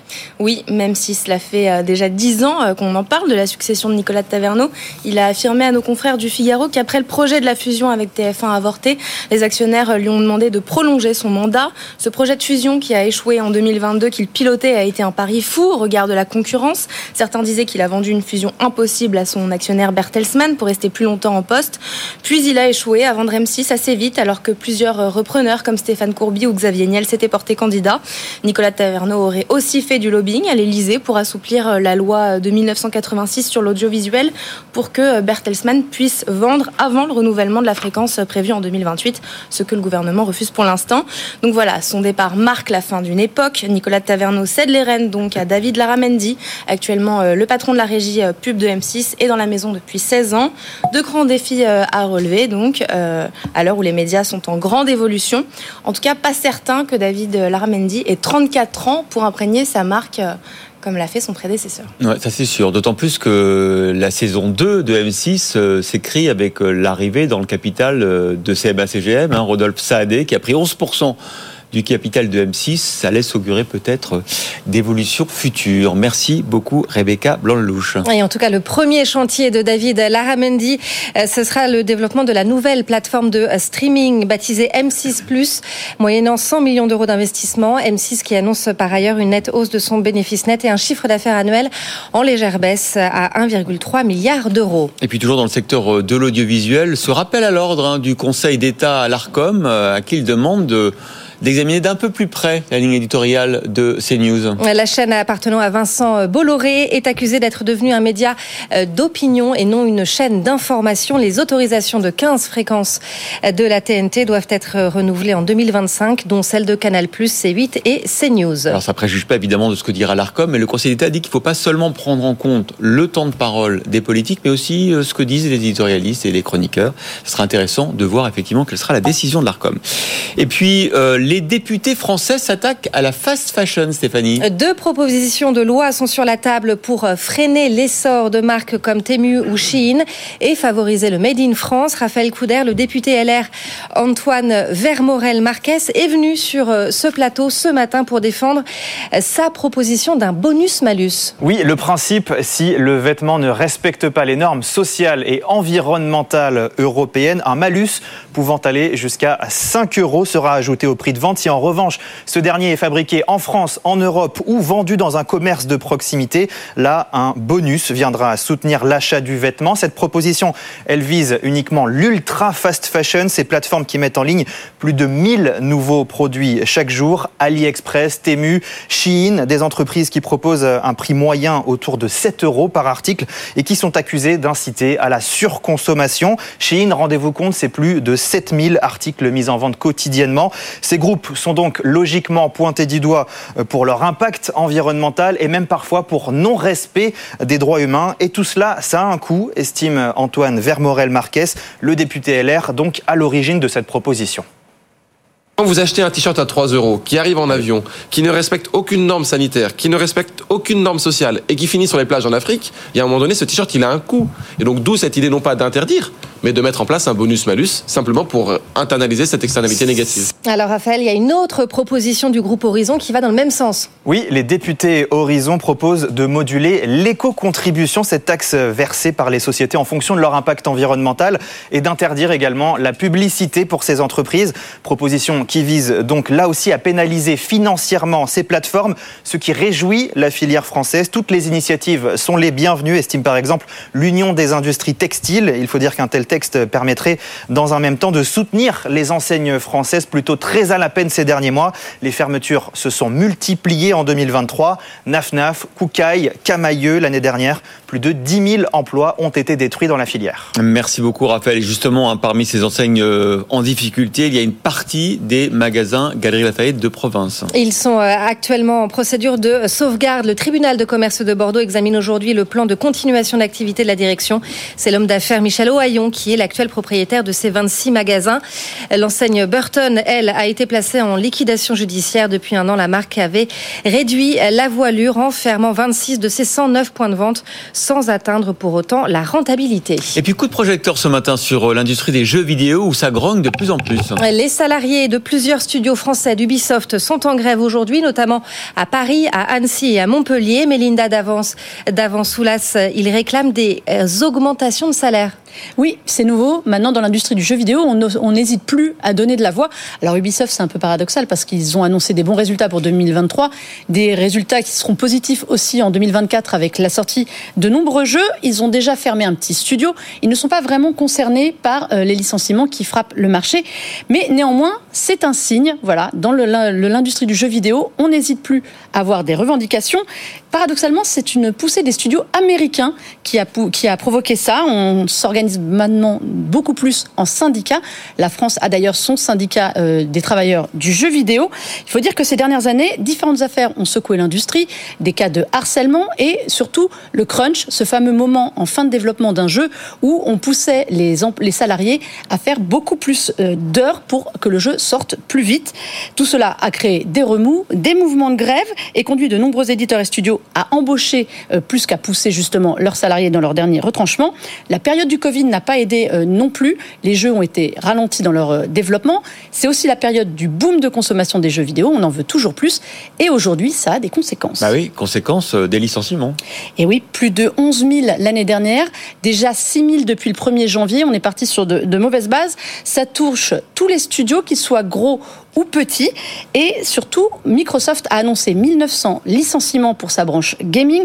Alors là, c'est un cas un peu paradoxal parce que ça concerne euh, des postes en double, voire en triple. Ils ont récupéré plus de 15 000 salariés avec les derniers achats, notamment d'Activision Blizzard et Zenimax. Alors, il y a des raisons économiques au licenciement, ça pousse à fermer des studios, à licencier. Il y a aussi le surplus d'embauche de 2020 et il y a un troisième élément, l'arrivée de la technologie, notamment de l'intelligence artificielle. Ça pousse à fermer des divisions, à licencier euh, des talents. Un salarié sur cinq travaillait en 2022, un salarié sur cinq licenciés travaillait dans l'assurance qualité ou la gestion du jeu physique, les boîtes de jeux, des postes qui disparaissent bien plus que ceux des développeurs. Et restez pas trop loin d'ici parce que dans 4 minutes, vous allez nous faire une chronique euh, Saint-Valentin, anti-Saint-Valentin. Vous n'allez pas être déçus. En attendant, on parle d'une autre grève après Ubisoft. C'est à la SNCF. Cette fois, les syndicats appellent les contrôleurs à cesser le travail ce week-end en pleine période de vacances scolaires. Ils réclament des hausses de salaire et une meilleure prise en compte de leur fin de carrière. Jusqu'à 70% d'annulations sont à prévoir, mais la direction se donne l'objectif d'assurer un TGV sur deux. 8h11 sur BFM Business et RMC Découverte. Tout de suite, ce sont les marchés.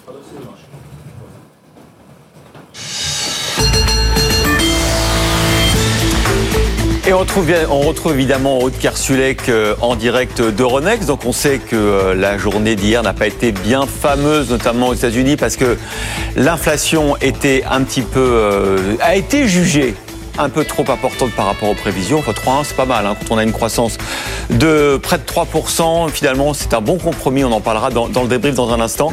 Et puis, on fera un point bourse à 9h, euh, car pour l'instant, nous n'avons pas retrouvé Aude. Mais vous savez, la tendance devrait être euh, assez mitigée à l'ouverture. Culture Geek tout de suite.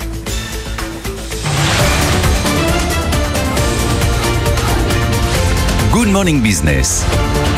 Culture Geek. Comme ça, on vous a plus vite, Mélinda Davansoulas.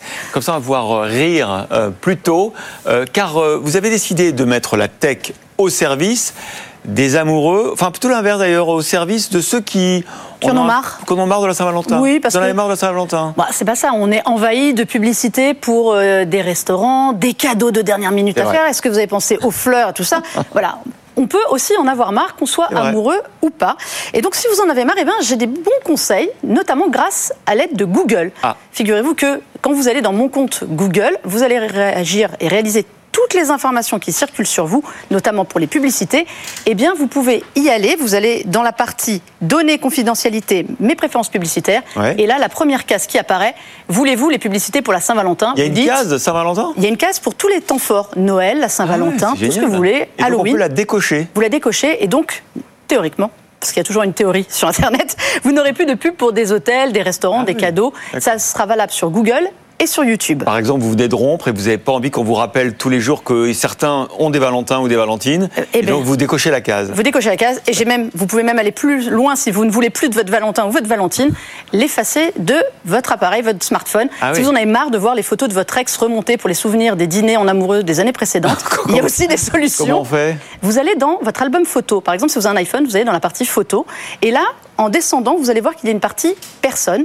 Il suffit de décocher en fait la case de la personne que vous ne voulez plus voir. Vous pouvez supprimer les photos ou bien juste décocher la case. Elles n'apparaîtront plus dans vos souvenirs, tous ceux qui remontent tous les jours. Ah. Si vous êtes sous Android et vous allez sur Google Photos, et là c'est pareil, dans la partie explorer personnes et animaux, vous pouvez virer les animaux aussi, vous pouvez décider de masquer une personne ou de supprimer toutes les photos. Elles n'apparaîtront plus. Et pour ceux qui veulent vraiment faire la Saint-Valentin, car il y en a encore, Mélinda. Oui. Euh, comment on fait pour euh, avoir des tuyaux? Alors, vous pouvez faire appel à ChatGPT, Ouais. le fameux qui pourra écrire des messages pour vous aujourd'hui. Non. Selon un sondage McAfee, 44% des personnes utilisent ChatGPT aujourd'hui pour écrire euh, des poèmes ou des déclarations.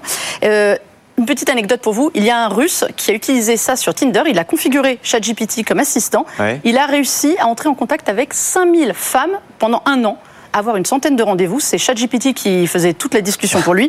Il a quand même réussi à trouver sa future fiancée Ah oui. grâce à ça. Donc voilà, 19% des Français disent seulement avoir être capable de repérer un vrai message. Mais si vous êtes à cette heure-là, c'est possible, dans les embouteillages, il y a Ouais. quand même une solution pour vous. Ça s'appelle Carimat.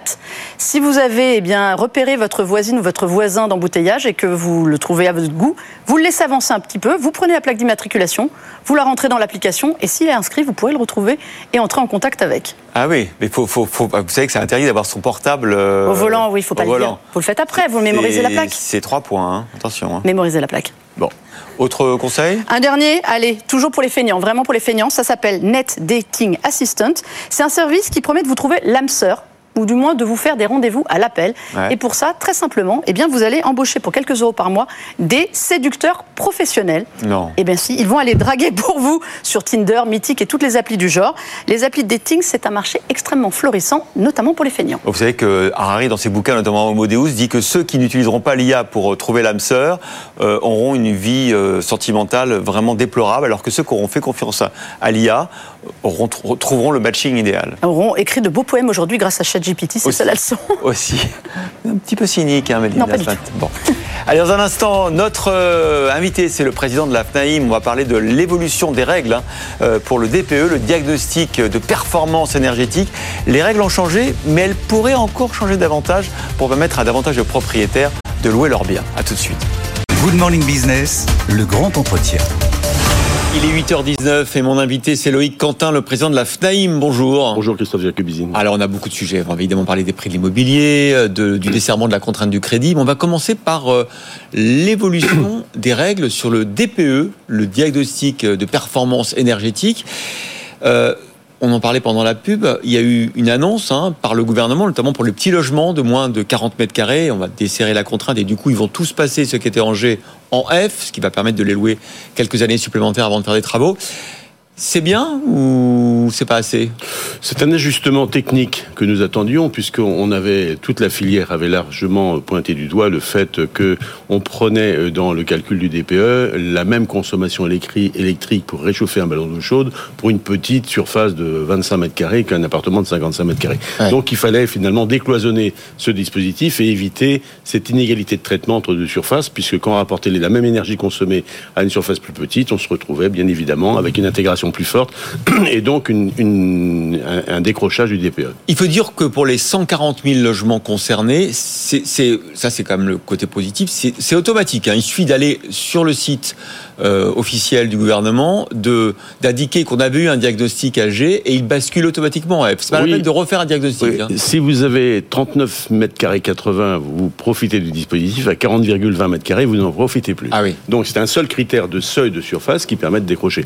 Alors c'est une mesure technique qui va donner un petit peu d'oxygène, mais il ne faut pas voir ça dans une panacée parce que c'est pas les 140 000 logements qui sont concernés, puisque oui. dans tous les cas, les logements doivent être arriver à terme soit un congé de locataire pour être reloué, ou soit un renouvellement de contrat, puisque le gouvernement a précisé qu'ils allaient modifier la loi à une, suite à une demande de la FNIM de faire en sorte que l'indécence soit pas au 1er janvier, mais soit au moment du renouvellement du bail, ce qui n'était pas précisé ah oui, dans la réglementation préalable, ce qui aurait amené beaucoup de propriétaires à une insécurité juridique. Alors, qu'est-ce qu'il faudrait faire de plus Quand vous dites que c'est pas assez, qu'est-ce que vous attendez d'autre? Ben, On avait, depuis un moment, on a pointé du doigt euh, notamment l'inégalité de traitement entre l'électricité et le gaz.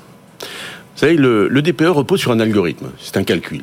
Hein, au mois de juin 2023, avant que, avant que la loi, au juin 2020, avant que la loi climat résilience soit promulguée, l'algorithme a fait 14 allers-retours pour arriver à ajuster, trouver la bonne mesure par rapport mmh. aux anticipations de, de, de, de, déclassement de certains, certains logements. Et vous vous rappelez, il y a eu des bugs abandonnés sur ah les oui. petits logements de moins de 40 mètres carrés, où les, où, où les techniciens se sont aperçus qu'en fait, systématiquement, mmh. le bug faisait qu'on on, voilà. était déclassé. Et dans la prise en compte de cet algorithme, que personne n'a accès, il y a une pondération de l'électricité, de par 2,3 de l'énergie entrante par rapport au gaz qui est pondéré à un 1. C'est-à-dire qu'on considère que l'électricité est plus polluante que le gaz. Alors que c'est la plus décarbonée. Ah oui Elle est décarbonée à 92%. Ah, alors que le gaz est une énergie fossile.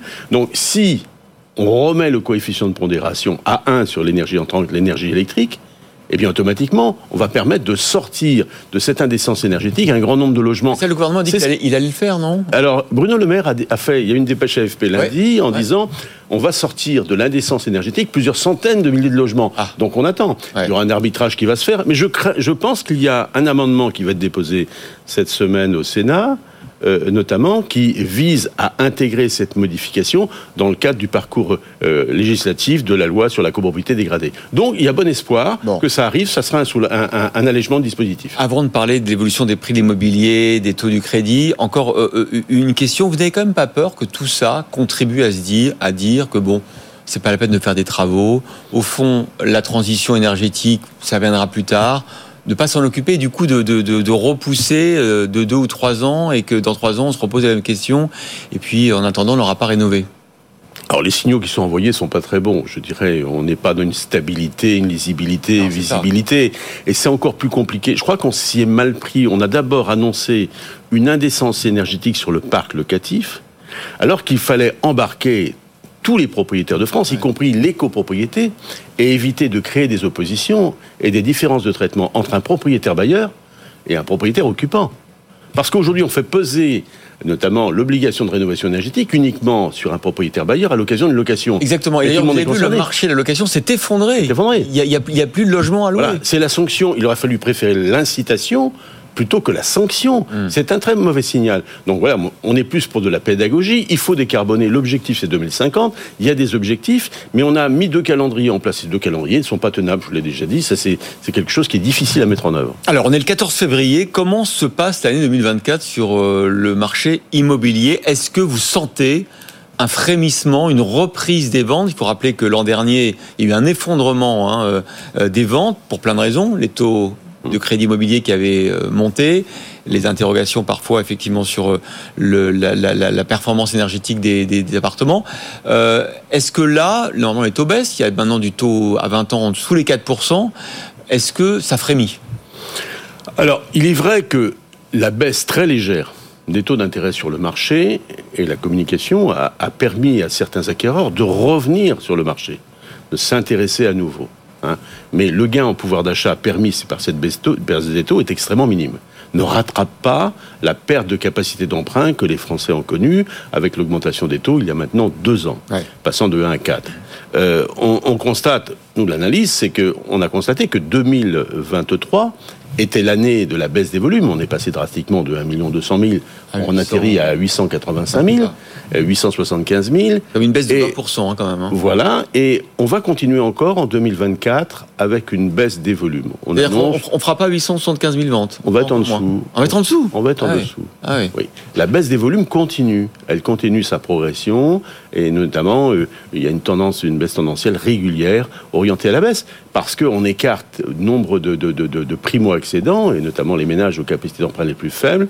Et ces ménages-là, on va arriver certainement autour de 800 000 transactions à fin 2024.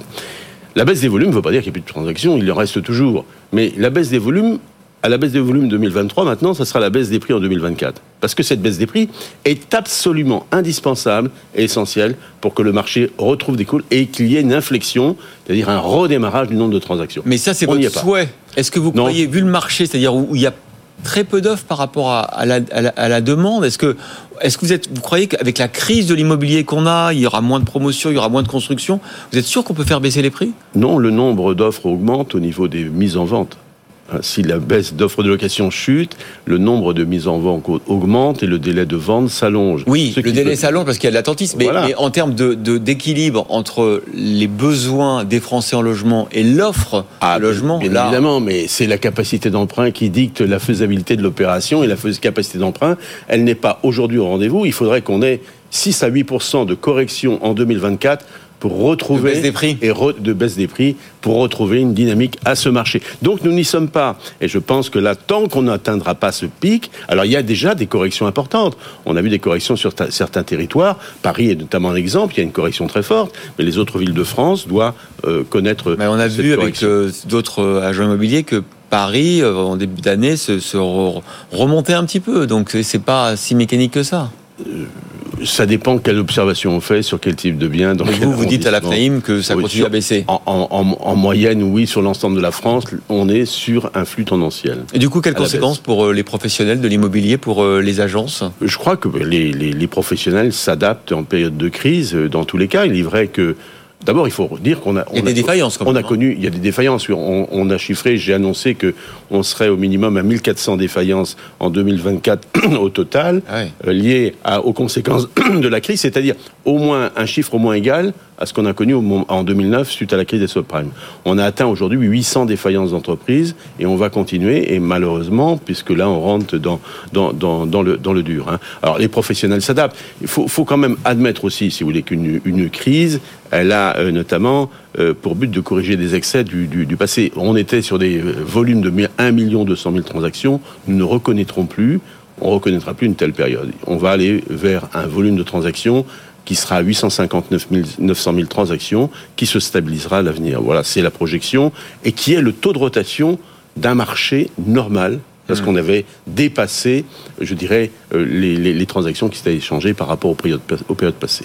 Merci beaucoup Loïc Quentin, président de la FNAIM, d'avoir été euh, mon invité ce matin. On va débriefer l'actualité qui est riche aujourd'hui. hein. On va parler notamment des propositions de loi euh, pour contre la fast fashion, hein, pour taxer les produits importés d'Asie à des très bas prix. On va parler aussi euh, de la fin de la saison 1 sur M6 avec le départ de Nicolas de Taverneau. À tout de suite. Good Morning Business, le débrief de la matinale. Il est 8h30. On va parler avec euh, François Mickey-Marty, président des Temps Nouveaux, avec Thibaut Prébet, directeur général de la finance Arbevel, et dans un instant avec Emmanuel Le Chypre, euh, de tous les sujets qui font l'actualité euh, de ce matin, l'actualité économique. On va parler du départ de Nicolas Taverneau de M6. On va parler, tiens, des propositions des députés contre la fast fashion. Est-ce que Thibaut, c'est un retour du protectionnisme, 5 euros par article acheté sur Chine, par exemple. C'est l'idée du député qu'on recevait tout à l'heure à 7h20.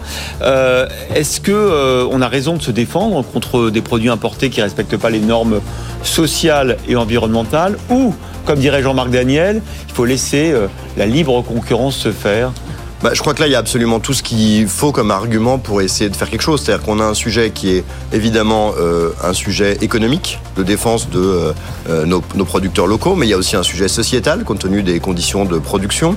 Il y a un sujet écologique, tant dans le transport de choses qui sont faites extrêmement loin, que dans l'idée du vêtement qu'on utilise et qu'on jette. Donc j'ai envie de dire, on est quand même dans l'espèce de bingo de tous les mots-clés, où on se dit que si on se défend pas contre ça, euh, bah, à ce moment-là, il faut accepter l'idée que l'État n'existe plus dans la politique économique. Mais je veux dire, là, on est vraiment dans le, le truc où on a tous Ouais. les éléments qui peuvent être problématiques. Donc je pense que c'est assez emblématique. Et s'il n'y a pas de réglementation comme contre ça, il faudra accepter l'idée que l'État a décidé de plus réguler. euh, ce qui, à mon avis, est un peu à contre-courant pour y revenir. Ouais, mais quand on voit le succès euh, des sites euh, comme Chine, les consommateurs, euh, François, ils aiment acheter les t-shirts à 1 euro. Et oui, ils aiment et les prix sont attractifs. On va peut-être pas donner de fourchette de prix ici, mais enfin, ils sont extrêmement faibles. Et puis, quand vous faites des sondages, vous demandez aux gens quel effort financier ils sont prêts à consentir pour des produits plus respectueux de l'environnement. La moitié des Français disent aucun effort financier et seulement 23% acceptent un effort financier de 1 à 5%. Donc, quand vous êtes en moyenne sur des objets qui coûtent environ 5-6 euros, vous voyez le delta qui est en Et qu'on veut doubler avec cette taxe à 5 euros par produit. Vous voyez l'impact. Bon, Emmanuel, euh,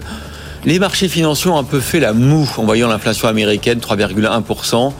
Enfin, ils sont quand même, on peut pas voir le beurre et l'argent du beurre. On peut pas voir la croissance, la création d'emplois et c'est pas si mal, 3 Ouais, surtout non qu'on finira par avoir les deux, donc. euh, Ah. Bah oui, puisque l'inflation, on voit bien que bon, la, la- la- tendanciellement, elle est quand même en train de, euh, de ralentir et que l'activité aussi. Donc. euh, Pas aux on États-Unis. Bah, en tout cas, on n'est pas en phase d'accélération, donc euh, on finira par avoir quand même ces, ces petites baisses de taux. Mais regardons d'abord ce qui se passe en Europe. Ah, vous êtes plus inquiet là. Hein ah oui. On va en parler dans un instant. Good Morning Business, le débrief de la matinale. Un débrief qui s'annonce prometteur vu euh, les débats pendant la pub entre Thibaut Prébet, directeur général de la financière Arbebel, Emmanuel Le Chypre, éditorialiste maison, et François Mickey Barty, président des Temps Nouveaux. Du coup, je ne sais plus trop par quoi commencer. Euh, je pense qu'on va quand même aller sur les États-Unis et l'Europe. Est-ce qu'il faut être jaloux de la croissance américaine, du modèle américain. Euh, on l'a beaucoup dit, hein, 3,1% d'inflation en janvier, un peu plus que prévu, mais en contrepartie, une croissance forte, hein, euh, près de 3% en, rythme annualisé, plus de 300 000 créations d'emplois encore au mois dernier. Euh, on est un peu envieux, non? Moi non. Euh, Ah bon? C'est un débat, il faudrait des heures pour en parler. Je rappelle juste plusieurs choses. Un, aux États-Unis, on a arrêté de parler de déficit. Les États-Unis ont 6,5 de déficit. Aucun pays développé ne fait ça. Les États-Unis font une politique de relance keynésienne dans un monde au plein emploi néolibéral. Il n'y a pas d'équivalent historique. Et ça sert à rien. Donc ça alimente un peu l'inflation, qui sort un peu plus haut, qui est peut-être tendue, donc le marché est pas très content.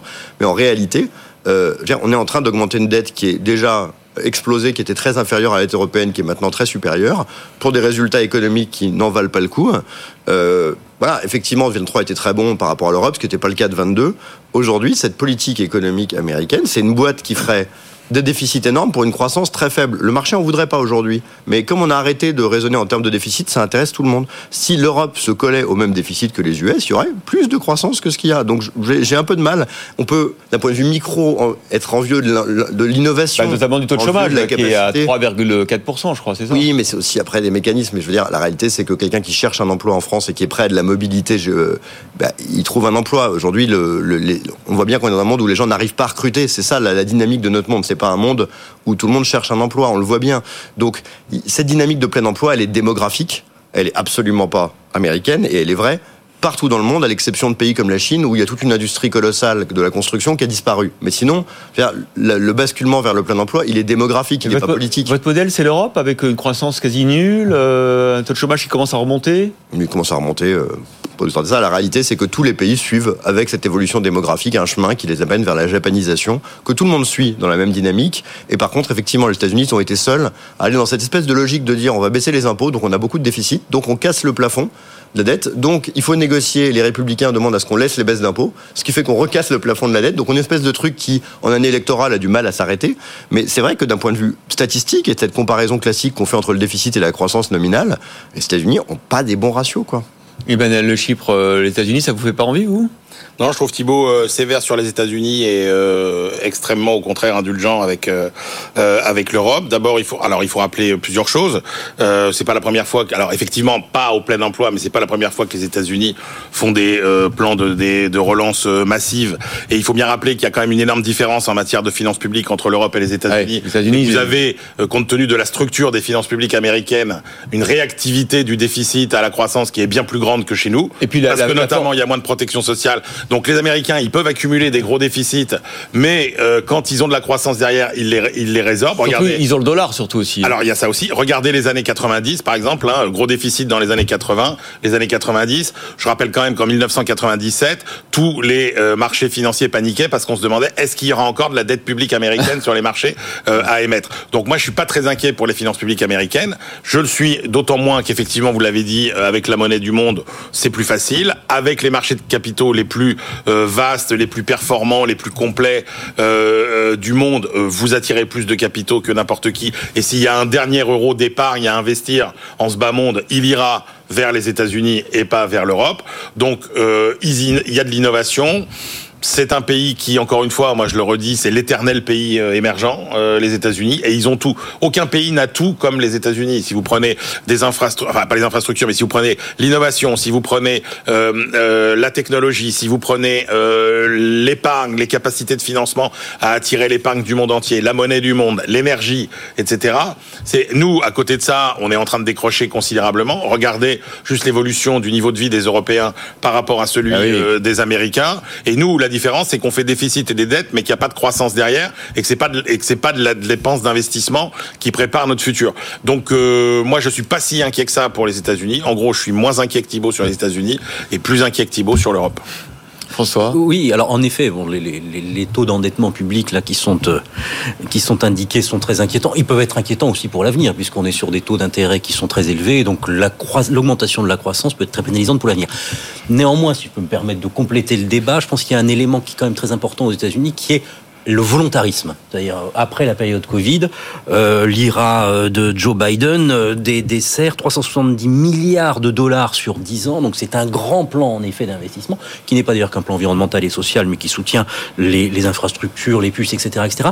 Et ça, nourrit, et ça me semble pas négligeable quand on compare avec l'Europe, ça nourrit aussi un moral des ménages qui est extrêmement élevé. Aujourd'hui, on est sur le niveau le plus élevé du moral des ménages américains. Donc en effet, il y a une dépense publique qui est, qui est considérable et qu'il faut absolument pas occulter, mais ça génère quand même un enthousiasme économique. Cet enthousiasme économique fait du bien, notamment par rapport à la situation européenne, je crois. Alors justement, euh, Thibault, si vous aviez euh, 1000 ou 10 000 dollars à investir aujourd'hui, vous les mettriez plutôt en Europe qu'aux États-Unis? Ouais, mais c'est très compliqué parce que là, on rentre dans des Ah. choses qui tiennent compte aussi d'écarts de valorisation. Je rappelle quand même qu'il y a 25 ans, les champions européens, c'était Alcatel, c'était Orange. Euh, L'idée qu'on paye trois fois plus cher des boîtes américaines qui avaient de la croissance, qui étaient innovantes, c'était hyper logique. Aujourd'hui, si vous prenez le top 10 européen, euh, vous allez chercher des Novo Nordisk, des ASML qui ont des dizaines de milliards de capex d'avance. Vous allez assez vite retrouver euh, des SAP, des Schneider ou les boîtes du luxe. C'est des boîtes qui ont autant, voire plus de croissance que les boîtes américaines, mais qui continuent, pour les indices européens, à se payer beaucoup moins cher. Donc cet écart de valorisation ramené à la réalité fait qu'on a une émergence de top boîtes européennes qui, objectivement, n'existait pas il y a 20 ans, où on se retrouvait avec des banques et du pétrole dans les plus grosses capitalisations. Et donc, le, le- voilà, le, le décalage en termes de taille de capitalisation énorme. Mais en revanche, on a une émergence quand même d'un pool de boîtes très sympa européennes qui n'était pas présent dans les indices, qui fait que l'écart de valorisation aujourd'hui paraît quand même très élevé. Et de facto, il ne faut pas s'y tromper. hein. Sur deux ans, le CAC fait quand même mieux que les, que les US, ce qui n'est jamais arrivé avant. Donc, Technique question, mais juste remarque humoristique est un peu idiote, mais que je fais sur l'économie européenne. Admettons qu'on décide d'acheter 500 milliards d'euros de Unspinner, là, vous voyez, tout pile, là, euh, en Europe. C'est quoi ça Vous savez, les toupies qu'on fait tourner sur son Ouais. doigt, là. Ouais. On les donne à tous les ménages français et européens qui vont principalement les mettre dans la poubelle la plus proche. Vous avez collé 3% de dépenses publiques en Europe. Ça va vous faire de la recette fiscale, donc on va dire que ça va vous coûter 2 points de déficit.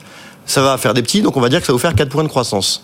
Si vous faites ça cette année, ça vous met 2 points au-dessus de la croissance américaine et toujours un point et demi en dessous du déficit américain. Donc ce que je veux juste dire, c'est que ce qui est intéressant dans la dépense publique, c'est la capacité à faire des petits. Quand c'est principalement de la baisse d'impôts, oui, ça fait du moral pour les ménages, mais quand on vient lui représenter la douloureuse derrière, en général, ça fait beaucoup plus de dégâts que ce que ça a fait. Donc je dis juste, Ouais, attention. c'est- très américain. Dans Le les années déficit- 30, la Tennessee Valley Authority, on, on creusait aussi des trous pour faire de la croissance. Mais attention, encore Ouais, une fois, quand vous êtes sur des, des chômages massifs ou dans des crises, c'est normal, ça fait des petits. Mm. Quand vous êtes au plein emploi, vous n'avez pas cet effet de recréer la conso qui est déjà là. Donc attention attention, ce mécanisme historique existe très bien, il n'existe théoriquement pas au plein emploi. C'est intéressant parce que Thibault défend, c'est Team Europe hein, à ma gauche. Ah, mais moi j'ai rien contre les US, hein, c'est juste que je trouve qu'on est méchant avec l'Europe et qu'on a oublié l'idée du déficit dont plus personne ne parle, dont tout le monde se fout, ce que je trouve étonnant. Après tout ce qu'a dit Emmanuel, fondamentalement, j'ai aucun problème.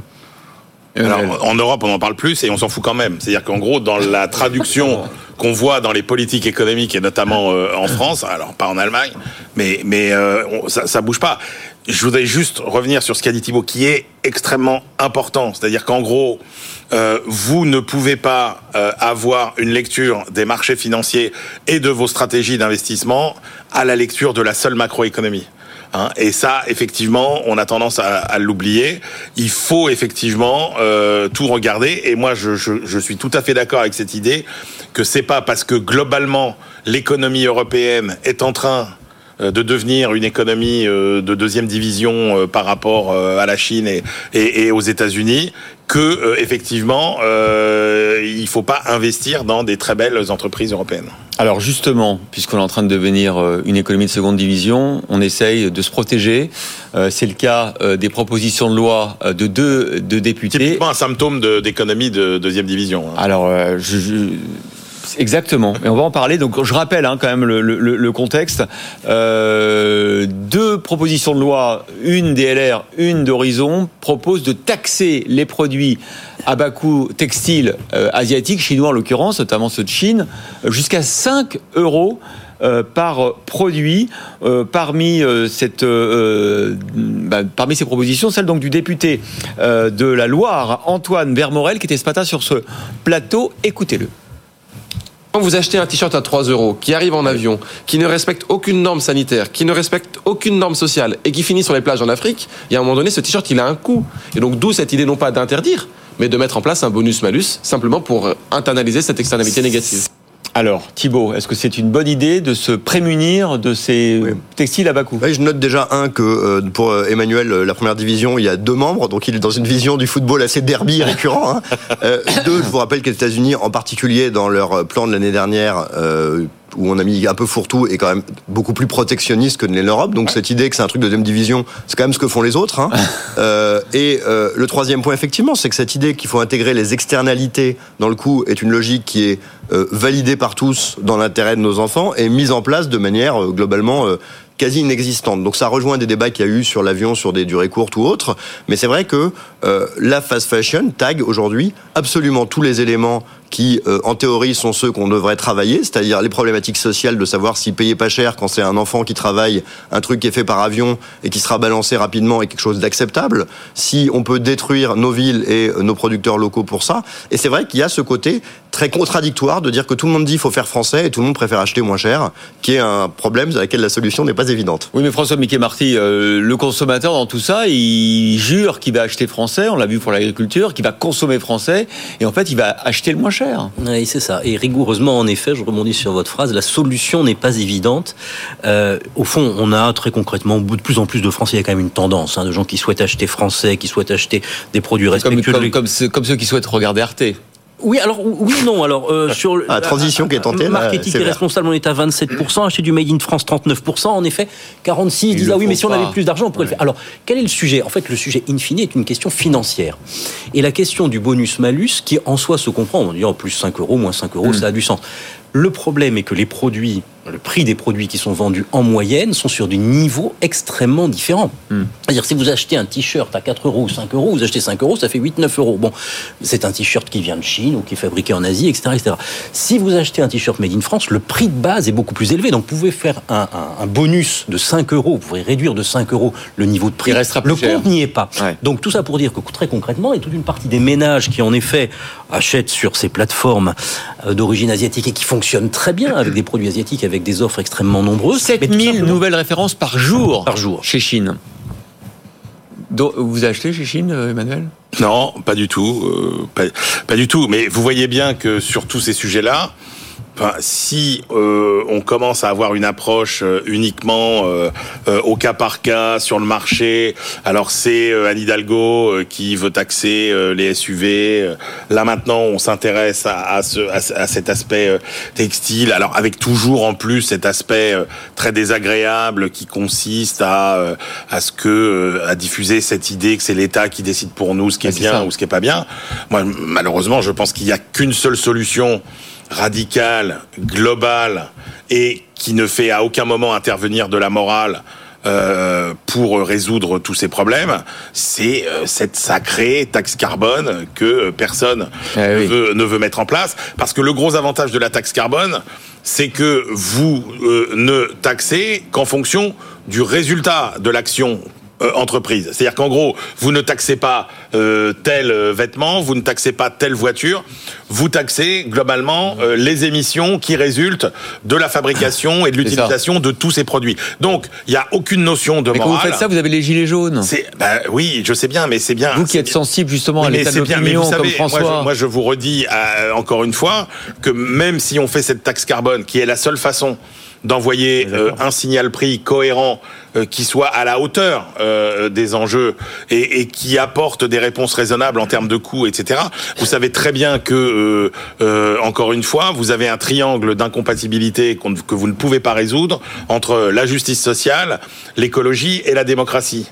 C'est-à-dire qu'en gros, si vous voulez de la justice sociale et de l'écologie, ça ne sera pas possible sans euh, une certaine forme d'autoritarisme, et que euh, si vous voulez euh, de l'écologie et de la démocratie, ça n'est pas possible euh, d'avoir de la justice sociale puisque les politiques écologiques sont profondément inégalitaires. Vous en appelez pas une dictature quand même, Emmanuel Ce que je vous dis juste, bah, prenez une autre façon de le dire, qu'il y a une citation célèbre d'économistes, il y a que deux façons de faire changer les comportements des gens, c'est par les prix ou par la dictature. Voilà. Donc, euh, ce que je vous dis, c'est que vous n'aurez pas les trois, vous n'aurez pas la justice sociale, l'écologie et la liberté et la démocratie. Ça veut dire que euh, il faut trouver une ligne de crête entre tout ça qui, qui soit acceptable. Une autre manière de le formuler que je trouvais intéressante, c'était la fin de cette crise des Gilets jaunes, où il y avait euh, justement cette volonté de toutes les protestations de se regrouper pour un truc qui donne des, des demandes qui sont incohérentes entre elles, comme pour les agriculteurs.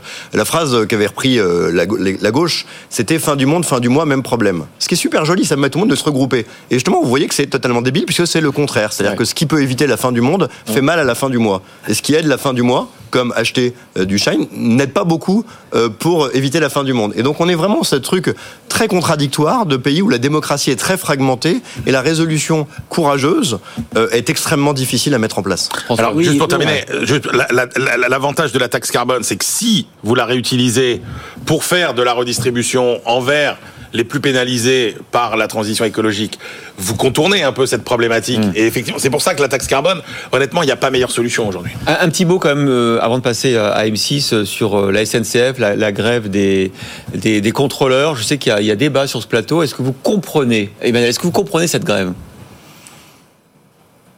Est-ce que je comprends cette grève? Euh, Oui, alors, mais pas pas pas parce que euh, si vous voulez, on- le problème c'est qu'on a changé de monde et que les raisons pour lesquelles euh, ils, ils font grève, euh, les contrôleurs, elles sont extrêmement différentes des raisons pour lesquelles on faisait grève euh, il y a 5 ans ou 10 ans. Ah, c'est toujours pour les salaires quand même. hein. Oui, mais sauf que un, il y a, il y a 5 ans ou 10 ans, vous aviez une, une SNCF qui achetait un peu sa paix sociale euh, avec le statut. C'est-à-dire qu'en gros, vous rentriez à la SNCF, vous saviez que vous aviez le statut, vous acceptiez des salaires plus bas. Aujourd'hui, c'est plus le cas. Euh, Aujourd'hui, vous avez des pénuries de main d'œuvre. Donc, euh, le marché du travail, il est plus le même non plus. Donc, donc, euh, quand vous avez effectivement euh, des conditions de travail qui ne vous plaisent pas, vous avez un rapport de force qui est plutôt favorable. Sauf que la différence, c'est que quand vous êtes une entreprise qui est la propriété de l'État, à la fin, c'est quand même le contribuable qui va payer. Oui, mais l'État, attendez, cette entreprise, attendez. Il n'y a pas de d'entreprise. Non, non, non, non, hein. mais arrêtez, l'État, il n'aide pas la SNCF. L'État, mais bah, non. 20 milliards par an de, subventions. Ah, mais c'est pas, pas, du tout 20 milliards par an de subventions. Non, non, non, non, non, non, non, non. La. Ah. SNCF. Mais non, moi je veux bien, les calculs de François Ecal, notre ami de FIPECO, il dit absolument pas ça. Il dit, euh, le fait là-dedans, vous mettez ce que les régions payent à la SNCF pour, pour son service, ce qui est quand même normal, les investissements, ce qui est quand même normal, etc. Et les Pas 20 retraites- et la de et les retraites des cheminots. Thibault. Oui, ça, Ouais. ça, je suis d'accord. Non mais euh, deux choses. Un, on est dans un monde qui a changé. On est allé dans un monde qui était néolibéral où je rappelle que Milton Friedman dans l'école de Chicago disait il faut tout privatiser sauf le transport, l'éducation et les prisons, qui sont trois trucs qu'on a privatisés aux États-Unis. Euh, J'ai plutôt l'impression qu'on revient de ça. Donc l'idée qu'on va reprivatiser en allant plus loin me paraît pas vraiment le mood de l'époque. C'est le premier point. Le deuxième point, c'est que je rappelle qu'on a vécu dans un monde où il y a 20 ans, on avait des grèves SNCF, à un moment, on avait un chômage de masse. Et ça choquait les gens en disant, vous avez l'emploi comme, par exemple, pour les profs. Aujourd'hui, on est dans un monde où, au contraire, on n'arrive pas à recruter. C'est une catastrophe pour les professeurs, c'est une catastrophe pour euh, la SNCF. Donc dire les mecs sont trop payés râle, c'est une incompréhension totale de la réalité du monde dans lequel on est, où on a du mal. Et quand on a une, un plein emploi et que les gens veulent être plus payés, c'est une normalisation que la SNCF le fasse par rapport aux autres, alors qu'ils étaient en contre-cycle il y a 20 ans. Donc je pense qu'on peut pas le voir de la même manière, ça n'a pas de sens. Bon, allez, un petit mot quand même sur M6. Je voudrais qu'on écoute Nicolas Taverneau, parce qu'il a réagi, Nicolas Taverneau, à euh, son départ euh, de SNCF. M6. Il a réagi de manière anticipée avec Frédéric Mazella, puisqu'on a enregistré l'émission euh, en début de semaine, qu'elle sera diffusée vendredi à 19h, euh, spécial Les Pionniers. Euh, L'après M6, après 34 ans de règne, c'est quoi, Nicolas Taverneau? Au départ, on était une toute petite équipe, on devait être 6 ou 7. Alors, il y a pas mal d'anecdotes là-dedans qui sont assez marrantes, c'est que je suis allé voir des Canadiens. Euh, des Canadiens, euh, donc j'ai pris ma canne et mon chapeau, je suis allé au Canada parce qu'ils savaient faire un peu de télé. Bon, c'est pas ce qu'on voulait entendre. Euh, On retrouvera Nicolas de Taverneau à 19h euh, vendredi. Euh, il explique euh, qu'il espère que M6 lui survivra. C'est pas dit parce que c'est une saison 2 maintenant. Il y a un nouvel actionnaire, euh, CMA CGM à 11%. On verra ce qu'ils en feront. On verra comment la licence sera euh, réattribuée. Juste un tout petit mot, peut-être, euh, François? Ah, on vous entend pas. difficulté de la suite. On peut d'ores et déjà dire que cette aventure a été un succès extraordinaire. 34 ans 34 à la tête d'une entreprise. Dans des circonstances initiales qui étaient extrêmement compliquées, un manque de publicité. Et puis aujourd'hui, on a toujours 10% à peu près de part d'audience, et avec une stabilité qui est quand même remarquable dans un environnement où la plupart des autres grandes chaînes sont en baisse. Et une profitabilité deux fois supérieure à celle de TF1. Allez, il est 8h56, l'heure de retrouver Nicolas Dose et ses experts. Nous, on se retrouve demain matin avec beaucoup de résultats. Il y aura Airbus, il y aura Safran, euh, il y aura Renault demain en direct sur BFM Business.